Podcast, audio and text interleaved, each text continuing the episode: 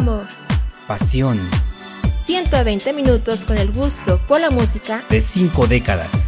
Melomanía.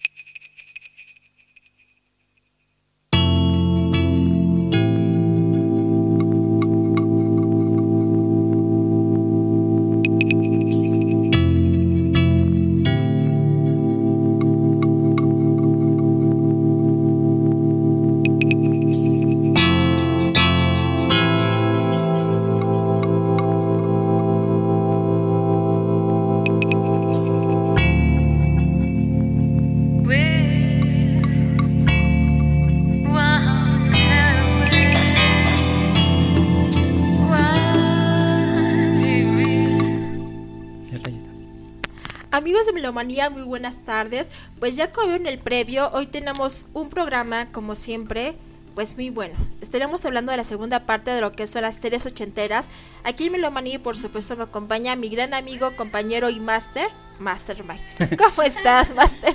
Hola, Denita, ¿cómo estás? Buenas tardes. Espero que ahora sí el video se haya escuchado, porque ay, eso de poner subtítulos está cañón. ¿eh? Es que era adivínalo con mímica, ¿no? Entonces creo que los uh, amigos tenían un doble desafío de saber qué estábamos exactamente, diciendo, ¿no? Exactamente. Lo que quiso decir, como decía activamente un expresidente. sí, exactamente. Vamos a tener casi casi voceros, ¿no? Así es. Amigos, Pero bueno, pues, ya andamos aquí reunidos para el programa número 34, las series de TV de los ochentas. Una tarde lluviosa aquí en la Ciudad de México estamos pues a 17 grados, en verdad se siente un poco de frío, pero eso no impide que tengamos una tarde bastante rica con muy buena música y por supuesto información.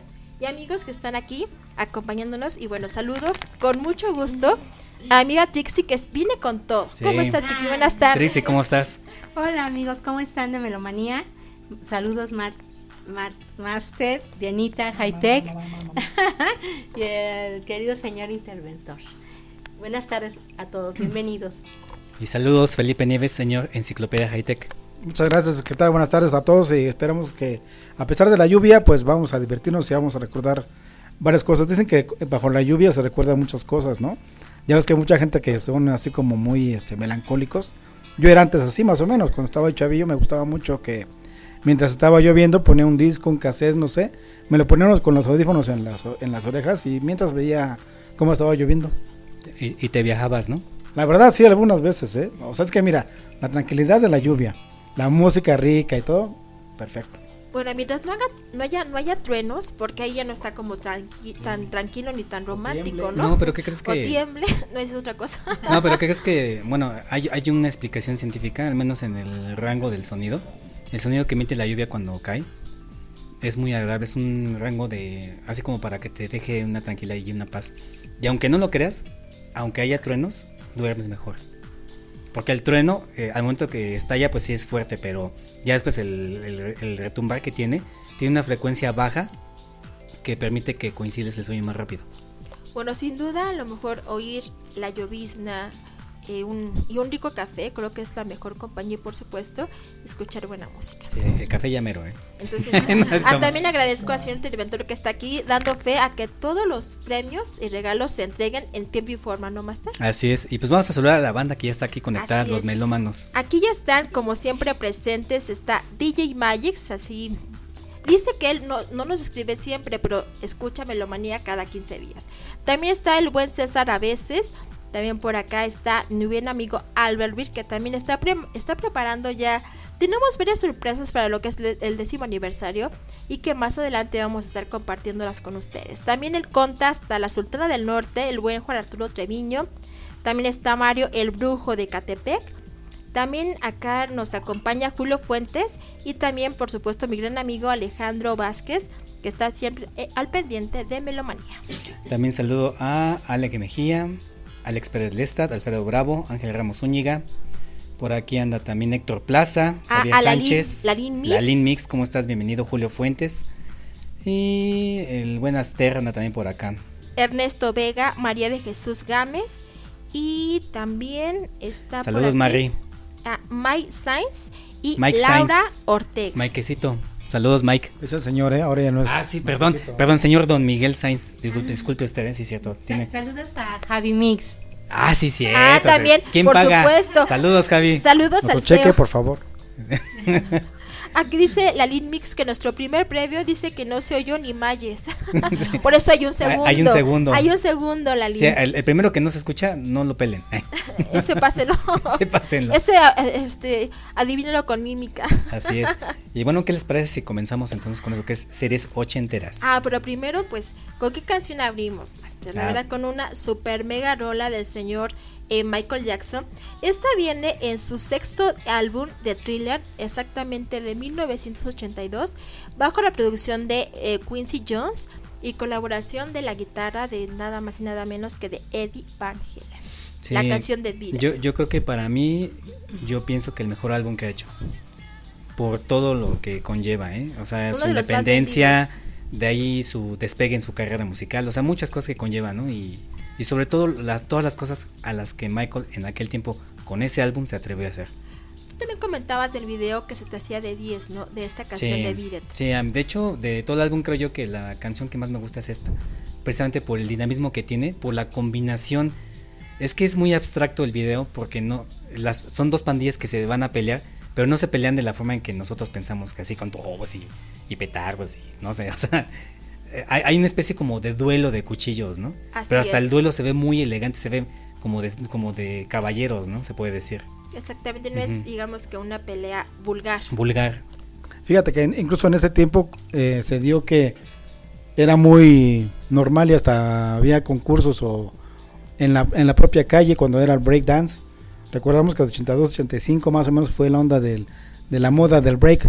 Y al menos en México muchas eh, colonias o barrios sacaban la clásica, el clásico cartón de huevo y te pones a bailar break, break en, el, en el cartoncito en la calle. Y también se hacían así como competencias a ver quién bailaba mejor. Y re- recordamos también la película de Los Guerreros, en donde también fue un icono en, en ese, en ese tipo porque lo mismo, eran varias pandillas que se iban a reunir y en lo que se encontraban en la calle y demás, pues, pues, hacían como que se iban a pelear, pero nada que ver, ¿no? No, Se esas iban todos, en la mano. no, pero muchos nada más iban así hasta donde iban a llegar todos. Bueno, pero en el, en el video de Michael Jackson sí participaron bandas. Sí, fueron bandas Reales. sí. Ajá. Sí. Por eso le ves las caras como, como de malosos, ¿no? Sí, o sea que sí se las crees, O pues sea sí, que son porque sí originales, son, sí. porque son Sí, sí, sí. originales. Aquí nos comenta Julio, por supuesto, que Eddie Van Halen, uno de los mejores guitarristas del mundo, y lo demuestra, ¿no? El solo de guitarra que hace Sí. es como el clímax de la de canción. la canción, así es. Bueno, pues También saludó a mi amigo Víctor Díaz desde la vía Ah, ciudad saludos, de Vic. Querétaro. ¿Cómo está? San Juan del Río. San Juan del Río, Querétaro. Master, ¿cómo está eh, Monterrey? No sé si todavía esté el calor o haga, o haga Ya frío. no, sí, ya, ya empieza a, a hacer lloviznas también por allá, ¿eh? Así que, Conta, pues dinos cómo está la Tan- temperatura. tanto calor como en mayo ya no está. De hecho, comentaban que la parte más calurosa fue la cuaresma, que entonces sí, ni ellos mismos se aguantaban Sí, esos no. días. Sí, es que son 45 Y grados aquí así. teníamos calor, pues cuanto más ellos allá. Así es. Bueno, pues eh, Vamos a tenemos darle- ahí, o sea, ya nos seguimos. Tenemos hasta ahorita todos los saludos y pues gracias a los que se filman y a los que no, gracias por acompañarnos esta rica y lluviosa tarde. Así es. Pues vamos, vamos a empezar con las series ochenteras. Escuchen esto nada más, ¿eh? A ver qué, qué dicen, escúchenlo. La noche en que llegó él. Estaré en el garage llamando a Nembosha. Yo también. ¿Quién es Nenbosha? Nembosha es mi amigo de Yugoslavia. Papá, ¿puedo usar tu telescopio?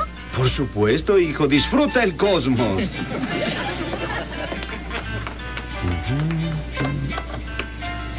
Papá, ¿puedo hablar con Natalie cuando termines? Seguro. Quiero contarle de mi nuevo novio, ¿Tu nuevo novio? ¿Y cómo se llama? Lash. Lash. No es su nombre verdadero, ¿verdad? No lo apruebas, ¿no es cierto? Ni siquiera conozco a Lash. Aquí K726XA a Los Ángeles llamando a Belgrado. ¿Cómo están todos? Bien, papá odia a Lash. Y yo estoy buscando a Venus. ¿Lo encontraste? No, pero los vecinos están viendo calor corporal. Brian. Deja de espiar a los vecinos. Ve a ponerte el pijama. Tengo hambre. Claro, no terminaste tu puré de patatas. No me gusta el puré de patatas. ¿Le dieron de comer al gato? Le daré de comer. Dale mi puré de patatas. Él come alimento especial para gatos. Ahora sé por qué le pusimos suertudo. ¿Puedo hablar contigo? Claro. ¡Oh! ¡Demonios! ¿Estás bien? Eh, creo que sí. El CB debe haber cruzado su circuito con el de la onda Sí, corta. gatos. No es fácil tener 16. Bueno, pues no hay problema con Alf.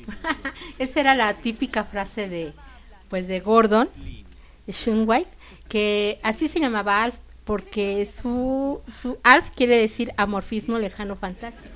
¿A poco? Sí. Amorfismo lejano fantástico. Alf. Yo, no, yo nunca pensé que, tu- que fuera, o sea, el, el acrónimo de otra cosa. Exacto. Sí, y Alfredo. Alfredo. bueno, en sí, bueno, sí, su nombre es, es Gor- Gordon White y pues Alf, ¿no? Amorfismo fa- lejano fantástico. Eh, Todos los días se aprende algo nuevo. Claro que sí, con este amigo que siempre nos di- divertía.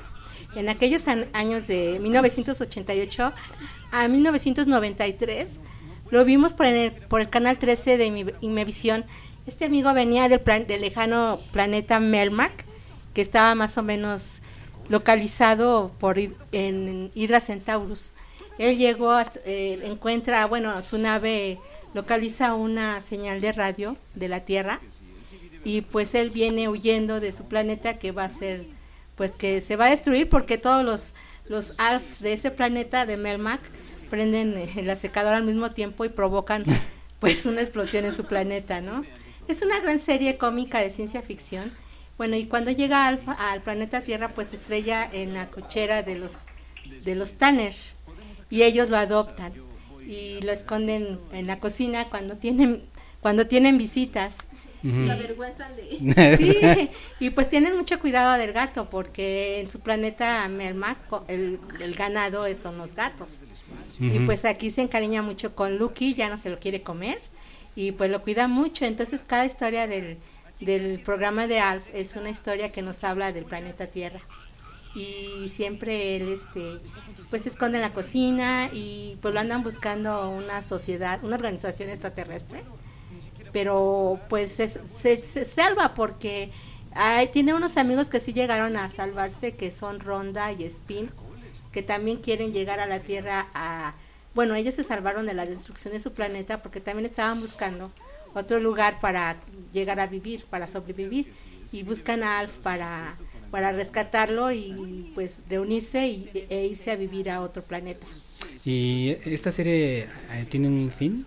No, no, ya no continuaron con la con la serie por este por eh, causas monetarias, pero hubo una pe- hay una película, pero en la película no les puedo decir mucho porque no hice la investigación, pero no no creo que haya no sí véanla, está muy bonita, es una serie muy blanca como dice Dianita, muy divertida. Y Órale. nunca hay un problema. Alf, ¿de cuándo a cuándo se transmitió? Se transmitió por el canal 13 de Mi Visión, de- aquí en México. Y en el año de 1988 a 1993. Órale. Sí, duró bastante tiempo. Aquí nos, eh, nos comenta Julio que fue una mezcla de gato o perro o que era Alf. No, pues era un extraterrestre, ¿no? O sea, Sí, era un, un extraterrestre amorfo.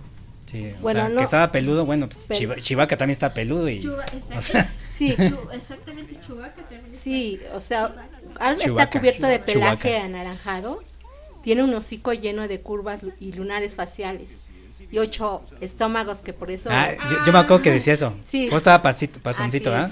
es. Tenía ocho estómagos. Sí, incluso en algunos capítulos se veía completo, me parece que medía 88 centímetros. A ver si ven el nanito, ¿no? Sí, no recuerdo, pero alguna vez yo llegué a ver un capítulo donde sacaron un tema de Hayener. No recuerdo, pero sí hay un tema ahí. Órale. Aquí nos comenta Albert Reed que se hizo una película porque el final de, los- de la serie no le gustó a los fanáticos, donde Alf es atrapado por el gobierno. Oh, órale. Mm, Bueno, sí, pero no fue muy muy gustada esa película porque no hace mención de la familia Tanner. Ah, mira. Dice que Albert también nos comenta que el final de la serie especulaba que iba a morir eh, diseccionado Alf. Ay, no manches. Trágica O sea, historia. lo que platicábamos de Gigi eh, Ajá. el programa pasado, ¿no? O sea, la, la niña este, mágica que con sus poderes se hacía adulta, ayudaba a la humanidad, ayudaba a todos, ayudaba, se vestía de enfermera, se vestía de muchas cosas y muere atropellada en el último capítulo. Dices, no o sea, no lo, podía, no lo podía creer, pero claro, todas las series, como comentaba mi buen amigo Alejandro Vázquez, terminan, Remy, bueno, toda su vida es un sufrir de Sandy, de Candy, entonces, ¿qué se nos hace raro de que pueda morir la protagonista atropellada? Bueno, pero en el caso de, de Remy, pues termina, digamos que bien, ¿no? Hasta cierto punto, ¿no? Termina bien, él se vuelve una persona importante, rica, etc, etc. Pero bueno, la- de Gigi que hizo, ahora sí que hizo todo, todo el bien en toda la serie y de repente, pum. Que muriera por un auto. No, pues sí, yo, yo si hubiera sido fan de Alf, hubiera hecho lo mismo, ¿eh? sí, También. por supuesto. O sea, Pero te- bueno. terminas, la verdad, muy mal con finales trágicos. Creo que todos tienen que ser felices para que pues tú termines satisfecho con toda la temporada que te aventaste viéndola. Fe- felices por siempre. Felices forever, Va- vámonos con la siguiente serie. Hallo, liebe YouTuber. Diese Datei ist für euch. Viel Vergnügen.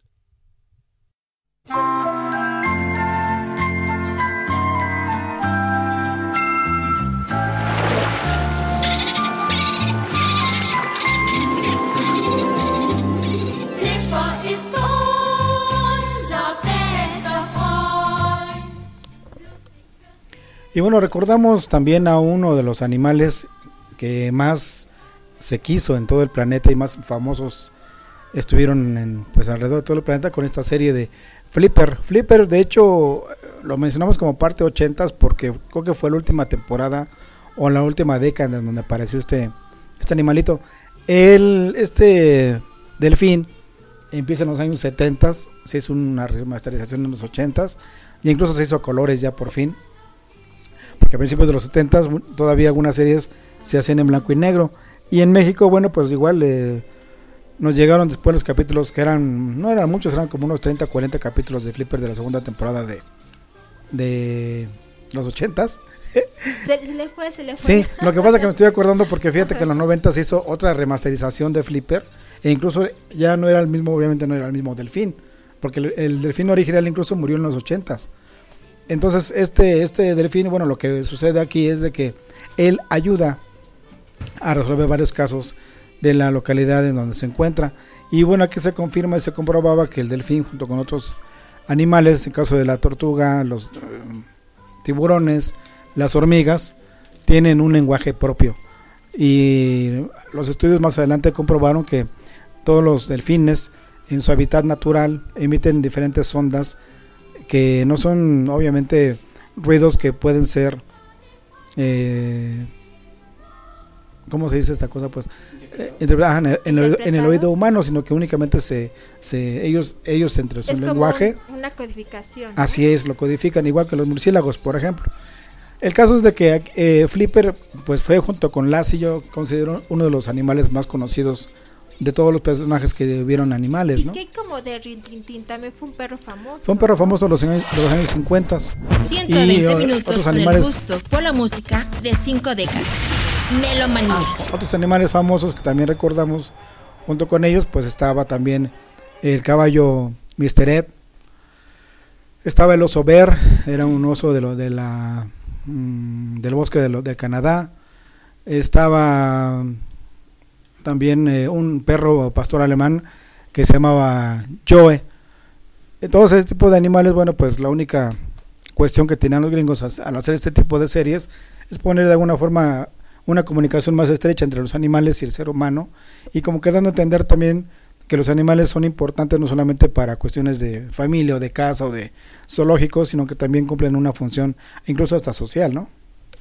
Nada más así como comentario, fíjate que en un reportaje de, de el, el canal I, Entertainment Television, cuando hablaron de Flipper en una ocasión, todos los delfines eran hembras, Generalmente. porque son más son más pacíficas, los, ah, los machos son más territoriales, entonces hubieran tenido como que más problemas Para poder grabar. eh, ajá, para, para manipular, digamos que el delfín, ¿no? En, en- la actuación. Por eso este Sí, pastelito que se llama Flipper salió de este. ¿Te acuerdas que creo que era marinela? Creo que era ¿no? marinela, sí. Flipper era igual el pastelito y traía al, Un al delfín, un delfín, así es.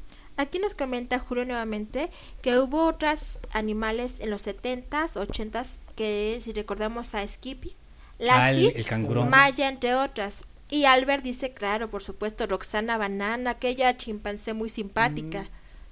¿La recuerdas? No. Era Pues una era como que la contra de esta, del de Tarzán, ¿no? De Chita, ¿no? Que también Chita fue, fue muy famoso, incluso cuando venía, bueno, más bien cuando venía, cuando iba el señor este de Tarzán a hacer sus giras internacionales y sus presentaciones, que iba, iban los tres, iba Tarzán, iba Chita y iba el otro niño mexicano. Pues todo el mundo quería mejor ver a Chita que en lugar, que lugar de ver a Tarzán. Bueno, es que era, pero si Roxana Banana era una chimpancé bastante, pues bastante coqueta, la, eh, la vestían, la Pero peinaban. ¿no? Era, era, si no recuerdo, era café, si no mal recuerdo, Sí, era café. pero era más grande, era como un gorila casi, ¿no? Era, dice Albert Yo que no era una orangutana. Orangután, Era no, una pues orangutana. Y también Flippy dice que era de Marinela. Era rico, Flippy. Este Ah, rico, Flippy. Flip- yo pensé que era igual Flipper, pero bueno, es muy parecido, ¿no? Que era alusivo a, a Flipper. Sí, seguramente. Ah, gracias, Albert. Dice que sí era una orangutana. Órale. Por eso, ¿no recuerdas, Master, No, a Roxana no, no, no. Banana? De veras que no. Sí, era. O, o prefiero olvidar. Ay, De los noventas, ¿no? Yo, yo lo recuerdo pequeña, no sé, a lo mejor finales. Tú tenías unos 10 añitos. Bueno, finales Menos. ochentas. La, apenas la recuerdo, pero sí, era una orangutana. cuando Diana era una peque. Cuando, cuando ¿Ah? yo era pequeña, ¿no? Pero sí, algo hay de ello. La buena memoria, Master. Qué barbaridad. ¿Quién? ¿Cuál? ¿Ese qué era? Ve al perro. El Ah, Benji, que era, era un, era un... ¿Cómo se llama? No, no era cocker, era este... ¿Qué era? ¿Qué raza era? eh, del papel este de baño, ¿no? ¿No? ¿No labrador? ¿No es labrador? Amigos, ¿recuerdan qué raza era Benji? Digo, para que ustedes nos pasen aquí el dato, porque tratando de recordar, aquí dice Interventor que empezaba Roxana Banana y después seguía Benji, el perro. E- Era un perro eh, pequeño, sí, no era, no era de raza grande. Así que amigos, si nos pasan el dato, Benji, ¿qué raza de perro era? Bueno, pues vámonos entonces con la siguiente ah, serie. que es muy buena. Vámonos, señores.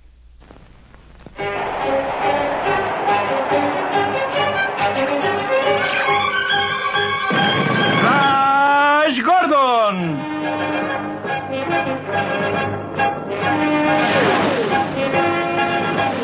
Al despegar en una desesperada misión por salvar la Tierra de las perversas maquinaciones del tiránico amo del espacio, el desalmado Ming.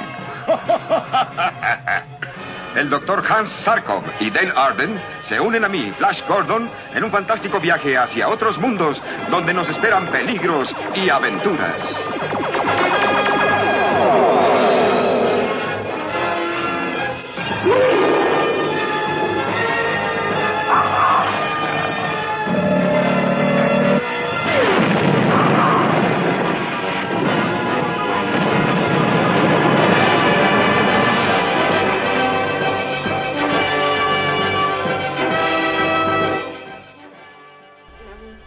A ver, ahí está ya. Otra vez. Otra vez. ¿Se escuchó o no, no se escuchó nada? ¿Hasta qué parte? Ya nos escuchamos, muy buen César Albert, porque comentaba que se escuchaba muy bajito la música de fondo y por supuesto la voz no se escuchaba. Ah, ok, sí. que- bueno, aquí faltaba ya ponerle nos talk. escuchamos. Bueno, estamos hablando de una serie de los 80 llamada Flash Gordon. Ya voy a tener que sintetizarlo porque ya. ya conté toda la Quiso- historia. ni quiso modo. decir- Si no la escucharon, ni modo. Ay, no, Ah, este. Que ya nos escuchamos. Perfecto. Bueno, esta serie de Flash Gordon está hecha más que nada por una historieta que nació en los periódicos de Estados Unidos en los, en los años 30, tratando de combatir la popularidad de otro personaje de los cómics llamado Buck Rogers. Entonces, eh, Flash Gordon gana. Y la historia así rápidamente, eh, tiene a su novia, van viajando en un avión, pero en eso comienza una especie de lluvia de meteoritos que dañan a su avión, caen en un laboratorio y el doctor Sarkov, que está ahí, lo convence que tiene que hacer un viaje hacia, hacia lo que está atacando la Tierra, ¿no? Entonces eh, de repente ellos llegan al planeta Mongo y ahí empiezan sus aventuras porque llegan y los esclavizan, ellos quieren escapar y eh, el chiste es que Flash Gordon tiene de alguna u otra manera como que esa suerte para salir sobresaliente de los problemas, ¿no? Y entre los, los escapes que tiene las huidas va cayendo en diferentes reinados de ahí del, planeta Mongo, donde se va haciendo de amigos, eh, como en el caso de Arboria, de la Ciudad de los Cielos, etcétera, ¿no? Eh, así nada más rápidamente me acordé, en los 80s Dino de Laurentiis hizo eh, Flash Gordon en, la- en película. La verdad, pues muy llamativa, muy colorida. Creo que yo lo más notable de la película, el soundtrack hecho por Queen. Ah, por ello. Ajá, entonces realmente eh, yo, yo por el soundtrack. Pero fue 70s, ¿no? No, fue en, la- fue en los 80 fue en 1980 cuando salió la película. Ah, ok, ok, ok. Sí, la película, la película. Entonces, pues no tuvo suerte, la caricatura sí tuvo suerte, aunque nada más se grabaron 24 capítulos. Muy poquito. Muy, Sí, muy poquitos y eh, a mí me parecían que era, o sea, había muchos. Sí, a mí me parecía eso, ¿no? También por la repetición y la repetición, Ajá. imagino que te fuiste con esa Sí, idea. me fui con esa idea. Y como, o sea, como hablaban de naves espaciales y todo eso, pues a mí una serie que me, me Sí, gustó te muchísimo. gusta todo ello. Aquí nos comenta eh, Alejandro Vázquez que una de las primeras caricaturas en usar maquetación para dar vida a las naves. Sí. No, a las naves y a los personajes, porque tú veías corriendo Flash Gordon y tú veías que era como que corría una persona normal, ¿no? Incluso los movimientos de peleas, las coreografías también fueron hechas este, así como comenta él. Sí, y se veía cuando corría Flash Gordon, se veía atrás de él la estela de aire que iba dejando a su paso. Y eh, su novia Dale Arden, también, o sea, sus movimientos obviamente no eran iguales a, a como corría Flash Gordon, ella corría más femenina, ¿no? Claro. La- los rostros también eh, eh, no eran rostros caricaturescos, eran rostros casi interpretados, que la verdad sí daban a notar mucho la diferencia entre cada personaje. Que actualmente, el- vamos a hablar así rápido, ¿no? En el anime a veces como que te confundes de los personajes porque son casi todos iguales. De hecho, solamente cambia pelo largo, pelo corto. Ajá, ojos sí grandes, ojos muy chicos, de color, pero son muy parecidos. parecidos. Hasta la ropa, ¿no? Y en el caso de Flash Gordon, ¿no? O sea, todos los detalles de la cara eran diferentes entre todos los personajes, ¿no?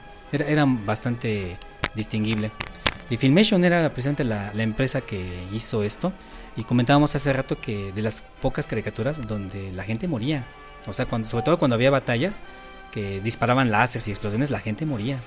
Había O sea que, bajas digamos que era más apegado a la realidad. a la ¿no? realidad, exactamente. Así es, esto es Flash Gordon.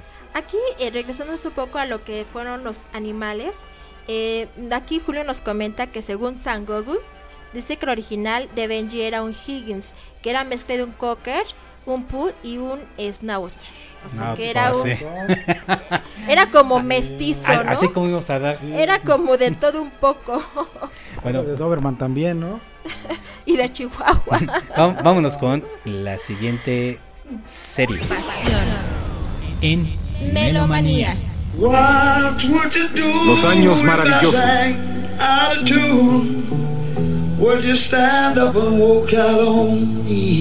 Protagonistas Fred Savage, Dan Loria, Ali Mills, Olivia Dabo, Jason Herbie, Danica McLeod y Josh Xavier.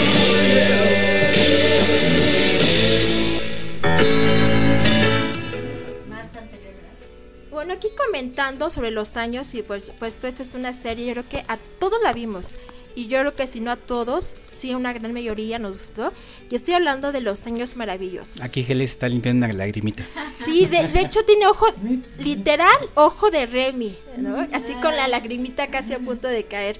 Bueno, esta es una serie estadounidense y fue creada por el señor Carol Black y también por Neil Marlins.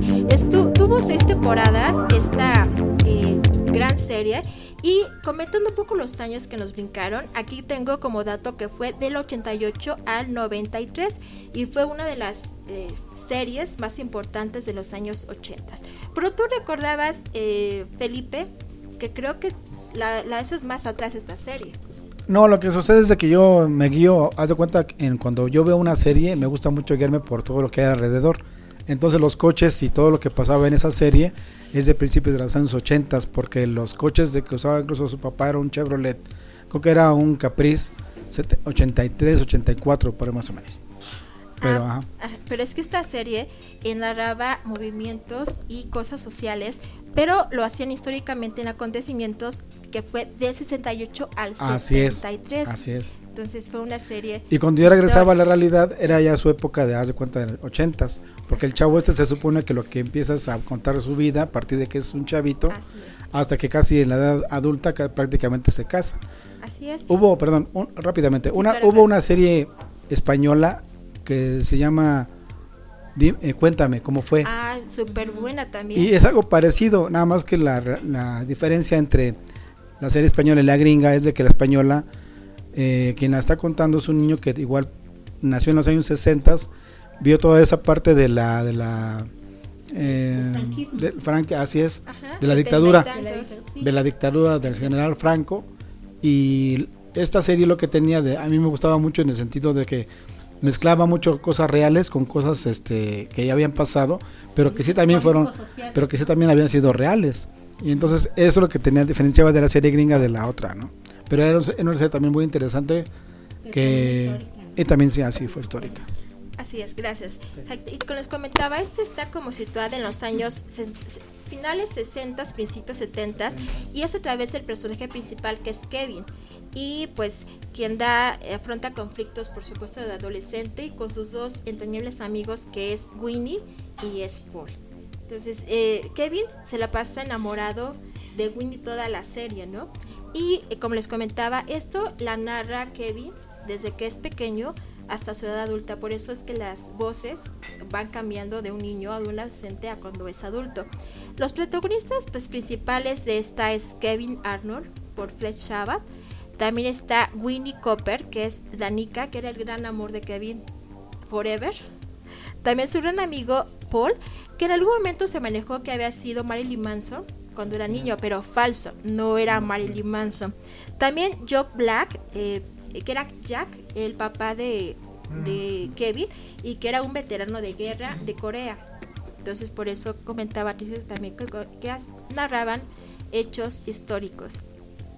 La mamá de Kevin, que era eh, Norma Arnold, la hermana hippie, que era súper estampada y open mind y amor y paz, y exacto, y su hermano, que era fastidioso, que era que siempre se la pasaba fastidiando tanto a Kevin como a Paul, o sea, era un tipo bastante pesado.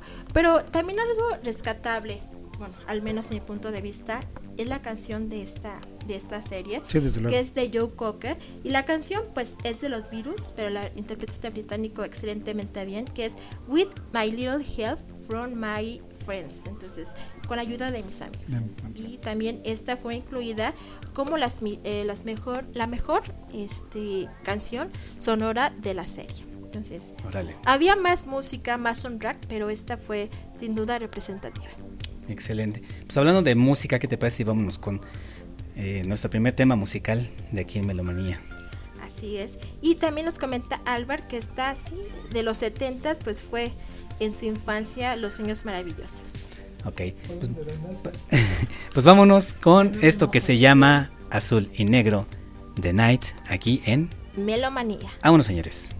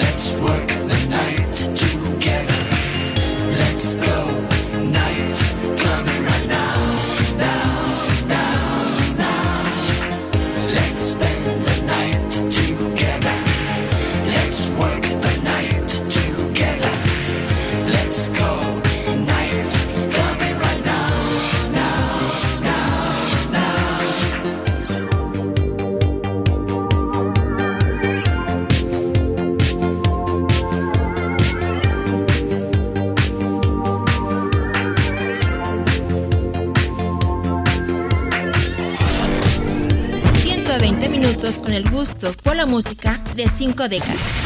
Melomanía. Tondar el bárbaro.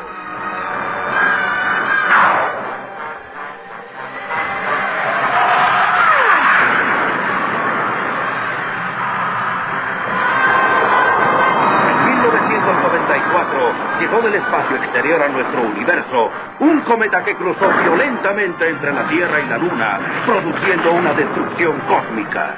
Dos mil años después la Tierra volvió a nacer. Extrañas formas de vida surgieron, seres maléficos y monstruos diabólicos. Pero un hombre rompió sus cadenas y junto con sus compañeros, Ukla el Mok y la princesa Ariel, uniendo su valor y facultades a su fabulosa espada solar, emprendieron la lucha contra las fuerzas malignas. Tondar el bárbaro.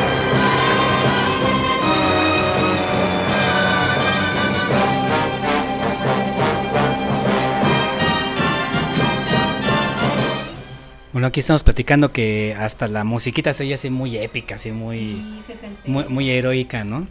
Esto es de Tondar el Bárbaro, de hecho es una serie, una caricatura que, pues, no sé por qué las buenas caricaturas tienen po- tan poquitos capítulos, está todo nada más 21. Fue, fue, fue hecha en 1980 por una reciente compañía de, de dibujos animados y pues tuvo mucho éxito, al menos en Estados Unidos. A- Aquí en México yo me acuerdo que iba en la primaria y me hablaban de Tona, ¿y no has visto la Tona del Bárbaro? No, pues no. Ya hasta que me dijeron de la- a qué horas pasaba y todo eso. Y la verdad es una caricatura que me gustó mucho, le tengo mucho cariño porque pues es de- ya saben cómo son los niños, ¿no? Que entre más este, violencia y explosiones haya, mejor, ¿no? Y pues esta caricatura es, es post-apocalíptica. Se supone que pasa una especie de meteorito, un cometa, no sé qué demonios pasa entre la Luna y la Tierra en 1994, Heli. O sea, así decía la caricatura. Así muy, muy futurista, exactamente. Y pues dis- disgrega la Luna, o sea, como que la deshace. Y la Luna todavía queda así girando en la Tierra, pero ya así toda deshecha. Como asteroides. Como, como especie de asteroides, ajá. Pero haz de cuenta que se ve así todos pues juntitos, pero disgregados, ¿no?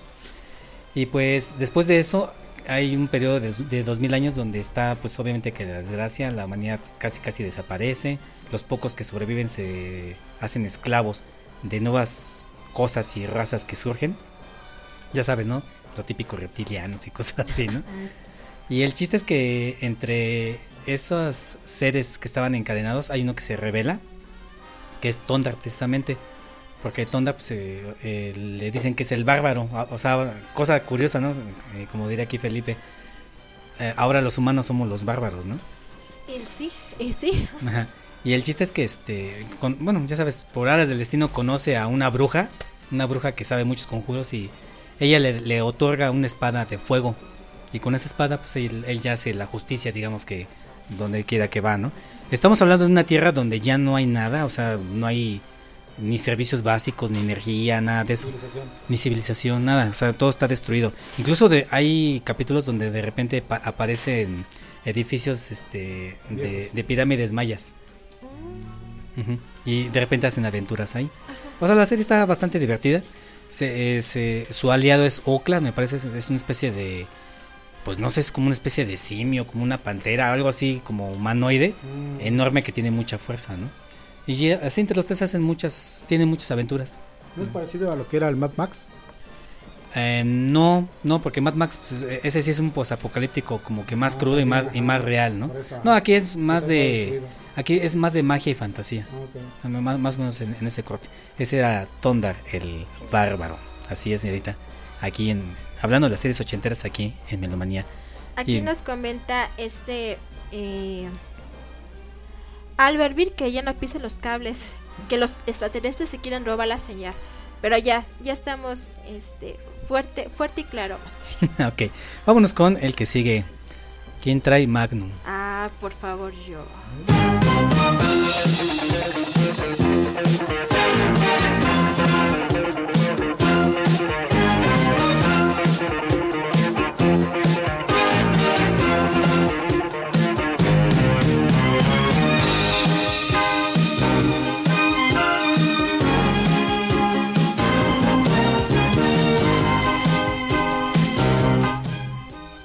Ay, por favor, Estamos hablando de Magnum P.I. Hasta suspiras, ¿eh? Hasta suspiré.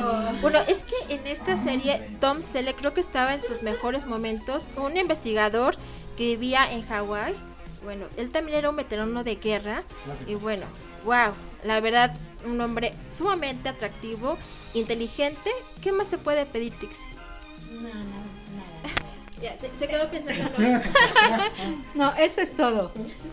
Bueno, esta serie eh, estamos hablando que estuvo también en los 80s y tuvo eh, eh, del 88 al 93.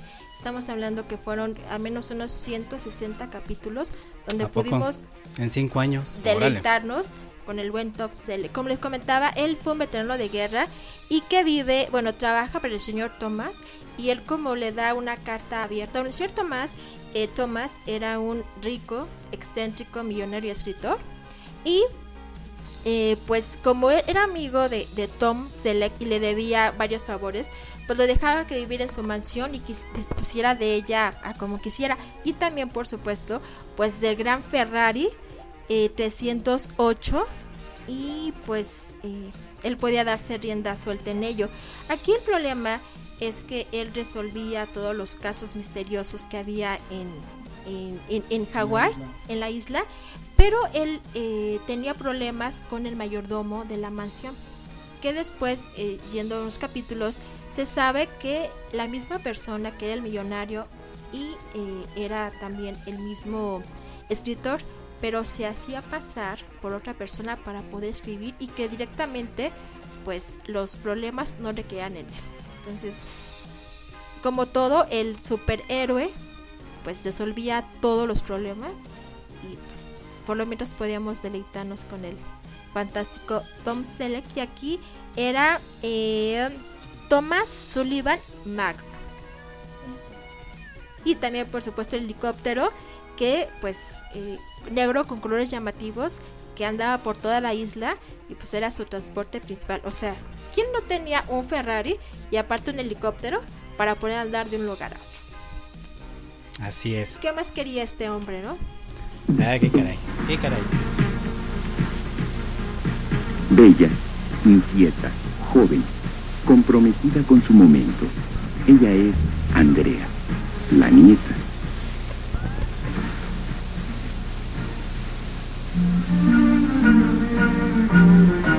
Moderna, dinámica, entregada a su familia, dedicada a su trabajo como traductora de idiomas.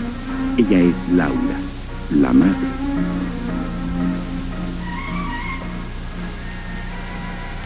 alegre, moderna, optimista, una mujer actual.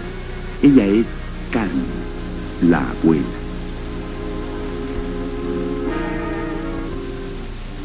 Juntas forman tres generaciones.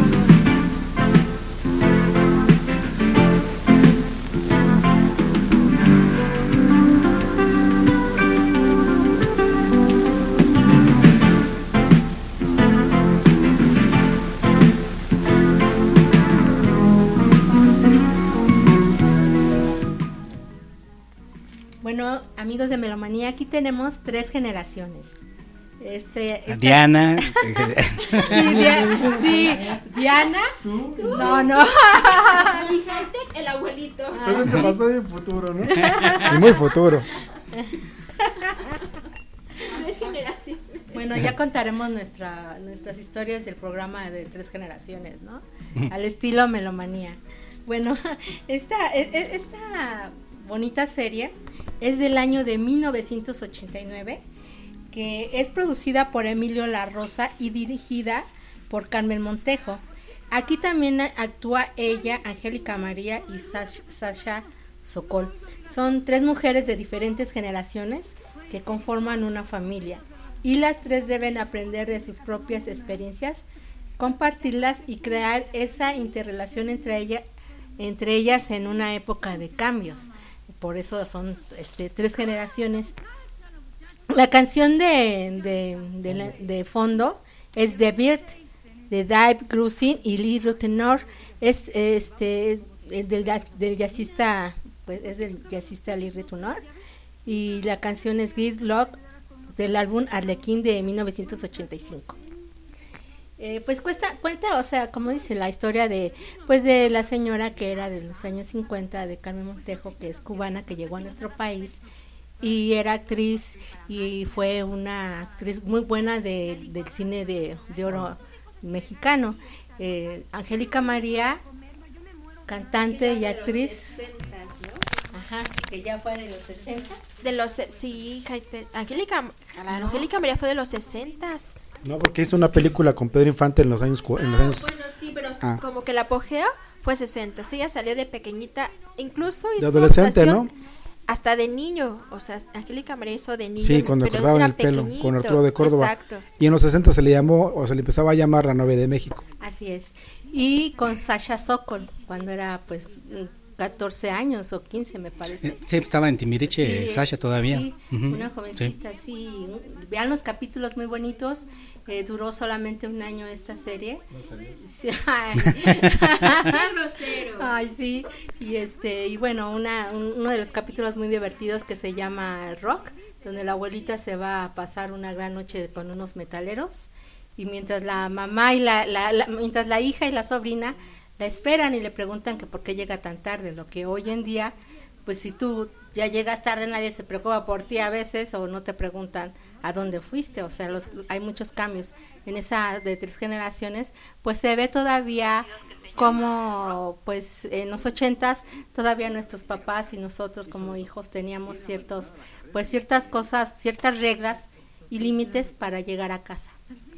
Sí, eh, era tal vez, no, no igual, pero sí como que su contraparte de papá soltero, ¿no? Así es más, ajá, más o menos de del estilo, sí. Sí, aunque en este caso Angélica María se supone que trabajaba como Traductora. traductora de idiomas, entonces no tenía así como que mucha actividad durante el día porque básicamente lo puede hacer en la comodidad de su casa, ya sea en la tarde o en la noche.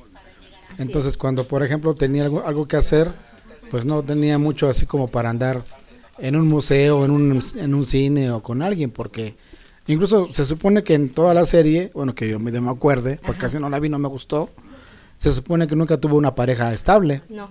Es más, cuando ya por fin, creo que por él le, le ponen a un novio, bueno, alguien que pues quería salir con ella, creo que nomás duró como dos capítulos esa, ese, esa, esa, esa historia, ajá, esas escenas y ya está ahí nada más. Bueno, pues vámonos con más música, ¿qué les parece? Y esto es de una chica que cuando empezó, la verdad a mí me gustaba mucho cómo, can- cómo cantaba. No sé si siga cantando, Daniela, Daniela Romo. Daniela Romo. De hecho tuvo cáncer.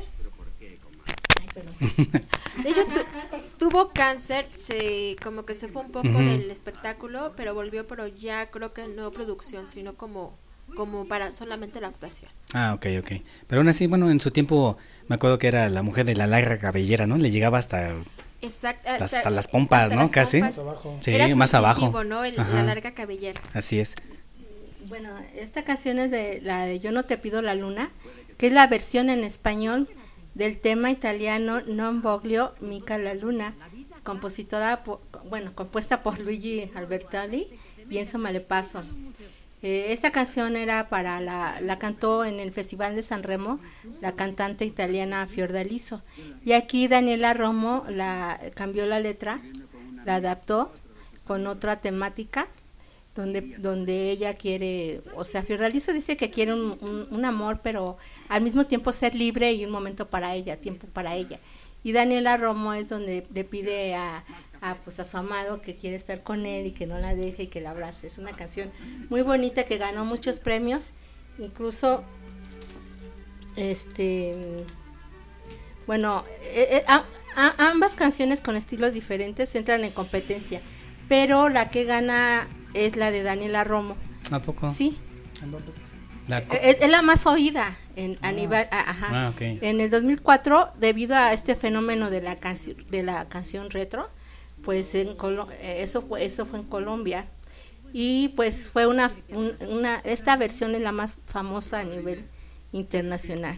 Y en 2018 la revista Rolling Stone ubicó la versión de Daniela Romo como una de las 50 canciones más influyentes del pop latino y se ubica en el número 9. Órale. Pues vámonos con es. esto que se llama Daniela Romo, Yo no te pido la luna, aquí en Melomanía. Vámonos.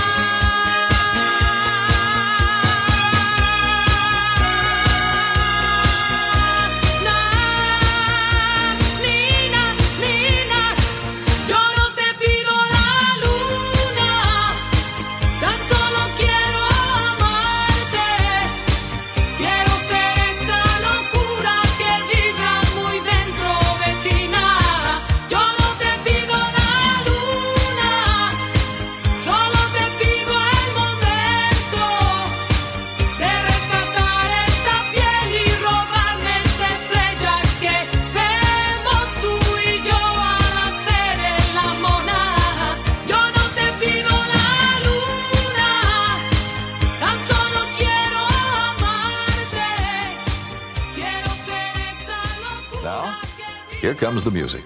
Melómanos, cumplimos nuestro primer aniversario.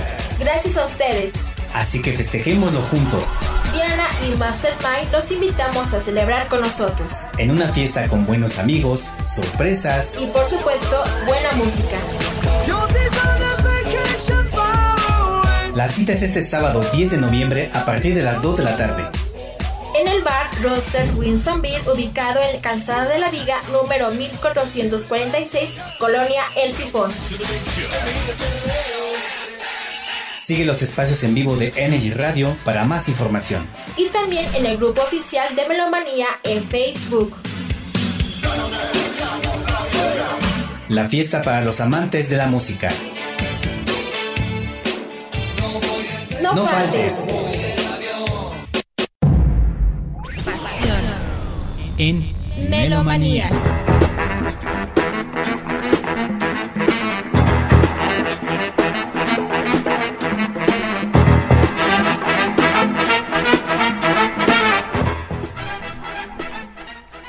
Supuesto amigos, como escucharon aquí el promo, que también agradecemos la ayuda de nuestro buen amigo Julio Fuentes que hizo la producción de este promo, pero es para invitarlos por supuesto el próximo 10 de noviembre al primer aniversario de Melomanía en el Rosters Win and Beer, ubicada allá en Colonia del Sifón. Bueno, yo creo que es muy conocido ya este lugar, ya que también estuvo ahí festejando el buen César su aniversario hace aproximadamente un mes, Master. Más o menos, sí. No recuerdo Más el o menos. exacto. Así que la cita es en punto de las dos. Tenemos eh, y preparadas muchas sorpresas y ustedes lo verán, así que queremos hacerlos partícipes a todos ustedes y verlos en esto que es el primer aniversario de Melomanía. Al menos para toda la gente que ha estado siguiendo High Energy México pues estos años, créanme, Melomanía va a ser muy diferente. Pero en verdad, Muy muchas, diferente. muchas sorpresas, ya que bueno, como Melomanía se ha distinguido en que no solamente tocamos un género, sino muchos, pues creo que va a haber muchas sorpresas bastante agradables ese día, más. Sí, y, y no hay que decirles más, ¿no?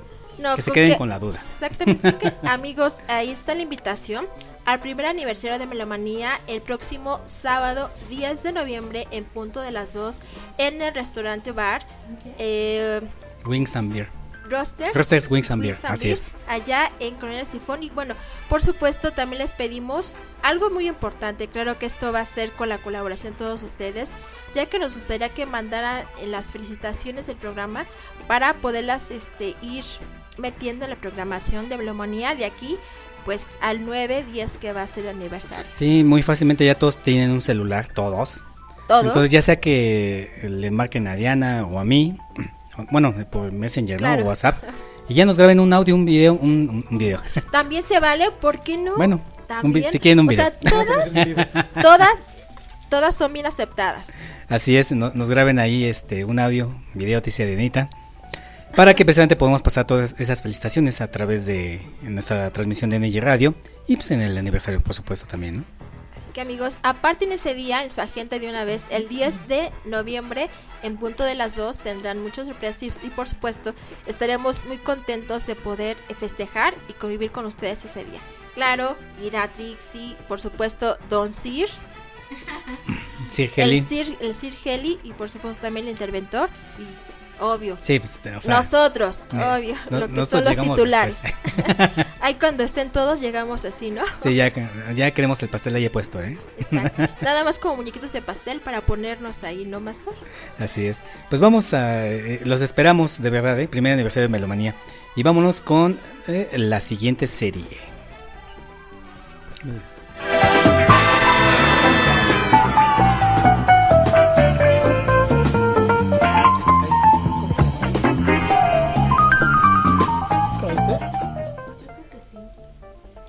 Esto es parte de fondo de una serie extraordinaria que fue Las calles de San Francisco, The Streets of San Francisco. Curiosamente, y como siempre lo digo, la ciudad de San Francisco para mí es una ciudad mágica. Es una ciudad que tiene de todo, todo un poco. Tiene mucho glamour, tiene mucha presencia rítmica, tiene jazz, tuvo soul, tuvo rhythm and blues, tuvo la música disco, tuvo mucho high energy con Megaton Records y toda la playa de artistas de esos entonces, en los 80s. Y esta, eh, esta serie pues no puede ser la excepción. Esta serie eh, básicamente se hizo en finales de los 70s, principios 80s, pero como siempre les he reiterado, eh, la serie en lo que llegaba a México, en lo que se pedía su licencia, su registro ante gobernación, más adelante en lo que se hacía la, el doblaje de las voces, se empezó a pasar y a transmitir entre finales justamente de los 70 y principios 80.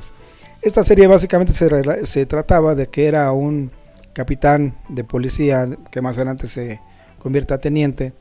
Este lo interpretaba el artista Carl eh, Malden, que era el señor Mike Stone, y él era el detective o el teniente de la policía de San Francisco. Él tenía a su cargo un joven eh, que se llamaba Steve Killer, que era interpretado por el artista Michael Douglas, que justamente Michael Douglas también pues con este con ese, tipo de series, con este tipo de trabajos que tenía en, estos años, pues fue yo que su trampolín para que más adelante el señor Douglas tuviera muchísimo auge tanto en películas, series y desde luego también pues muchas obras de teatro. Eh, más adelante esta serie lo que lo que tiene refleja son bueno, pues cuestiones citadinas y cuestiones policíacas de San Francisco. A mí lo que me gustaba mucho de la serie era que siempre pasaban en las escenas, porque la mayor parte de escenas se hacían en la calle, entonces pues pasaban pasaban el tren de allí, de, un trenecito que va y viene entre las calles. Las calles no son planas, allá en San Francisco, las calles son algunas hacia arriba, otras hacia abajo, son como en un monte, ¿no? Obviamente también se veía la, la bahía y, y así a lo lejos a veces también se veía incluso hasta la cárcel de Alcatraz. Y esa serie, pues como les insisto, pues es una serie básicamente policíaca, muy divertida, muy entretenida, tenía también de todo un poco, tenía sus escenas trágicas, tenía sus escenas este igual muy muy policíacas, pero también una una serie que causó muchísima sensación en México. Fue la de Las calles de San Francisco. Excelente. Pues vámonos con la siguiente serie aquí en Melomanía. 120 minutos con el gusto por la música de cinco décadas. Melomanía. De una época inmemorable, de regiones misteriosas del universo, nos llega una leyenda. La leyenda de Voltron, defensor del universo. El poderoso robot, amado por los justos, temido por los cobardes. A medida que creció la leyenda de Voltron, hubo paz en torno a las galaxias. En el planeta Tierra se formó la Alianza Galáctica, que unida a los planetas buenos del sistema solar, ha mantenido la paz a través del universo. Pero ha llegado una amenaza nueva y terrible a las galaxias. Voltron debe surgir de nuevo. Esta es la historia de una superfuerza de exploradores del espacio en quienes ha depositado su confianza la Alianza, entregándoles los antiguos secretos de cómo ensamblar a Voltron, defensor del universo.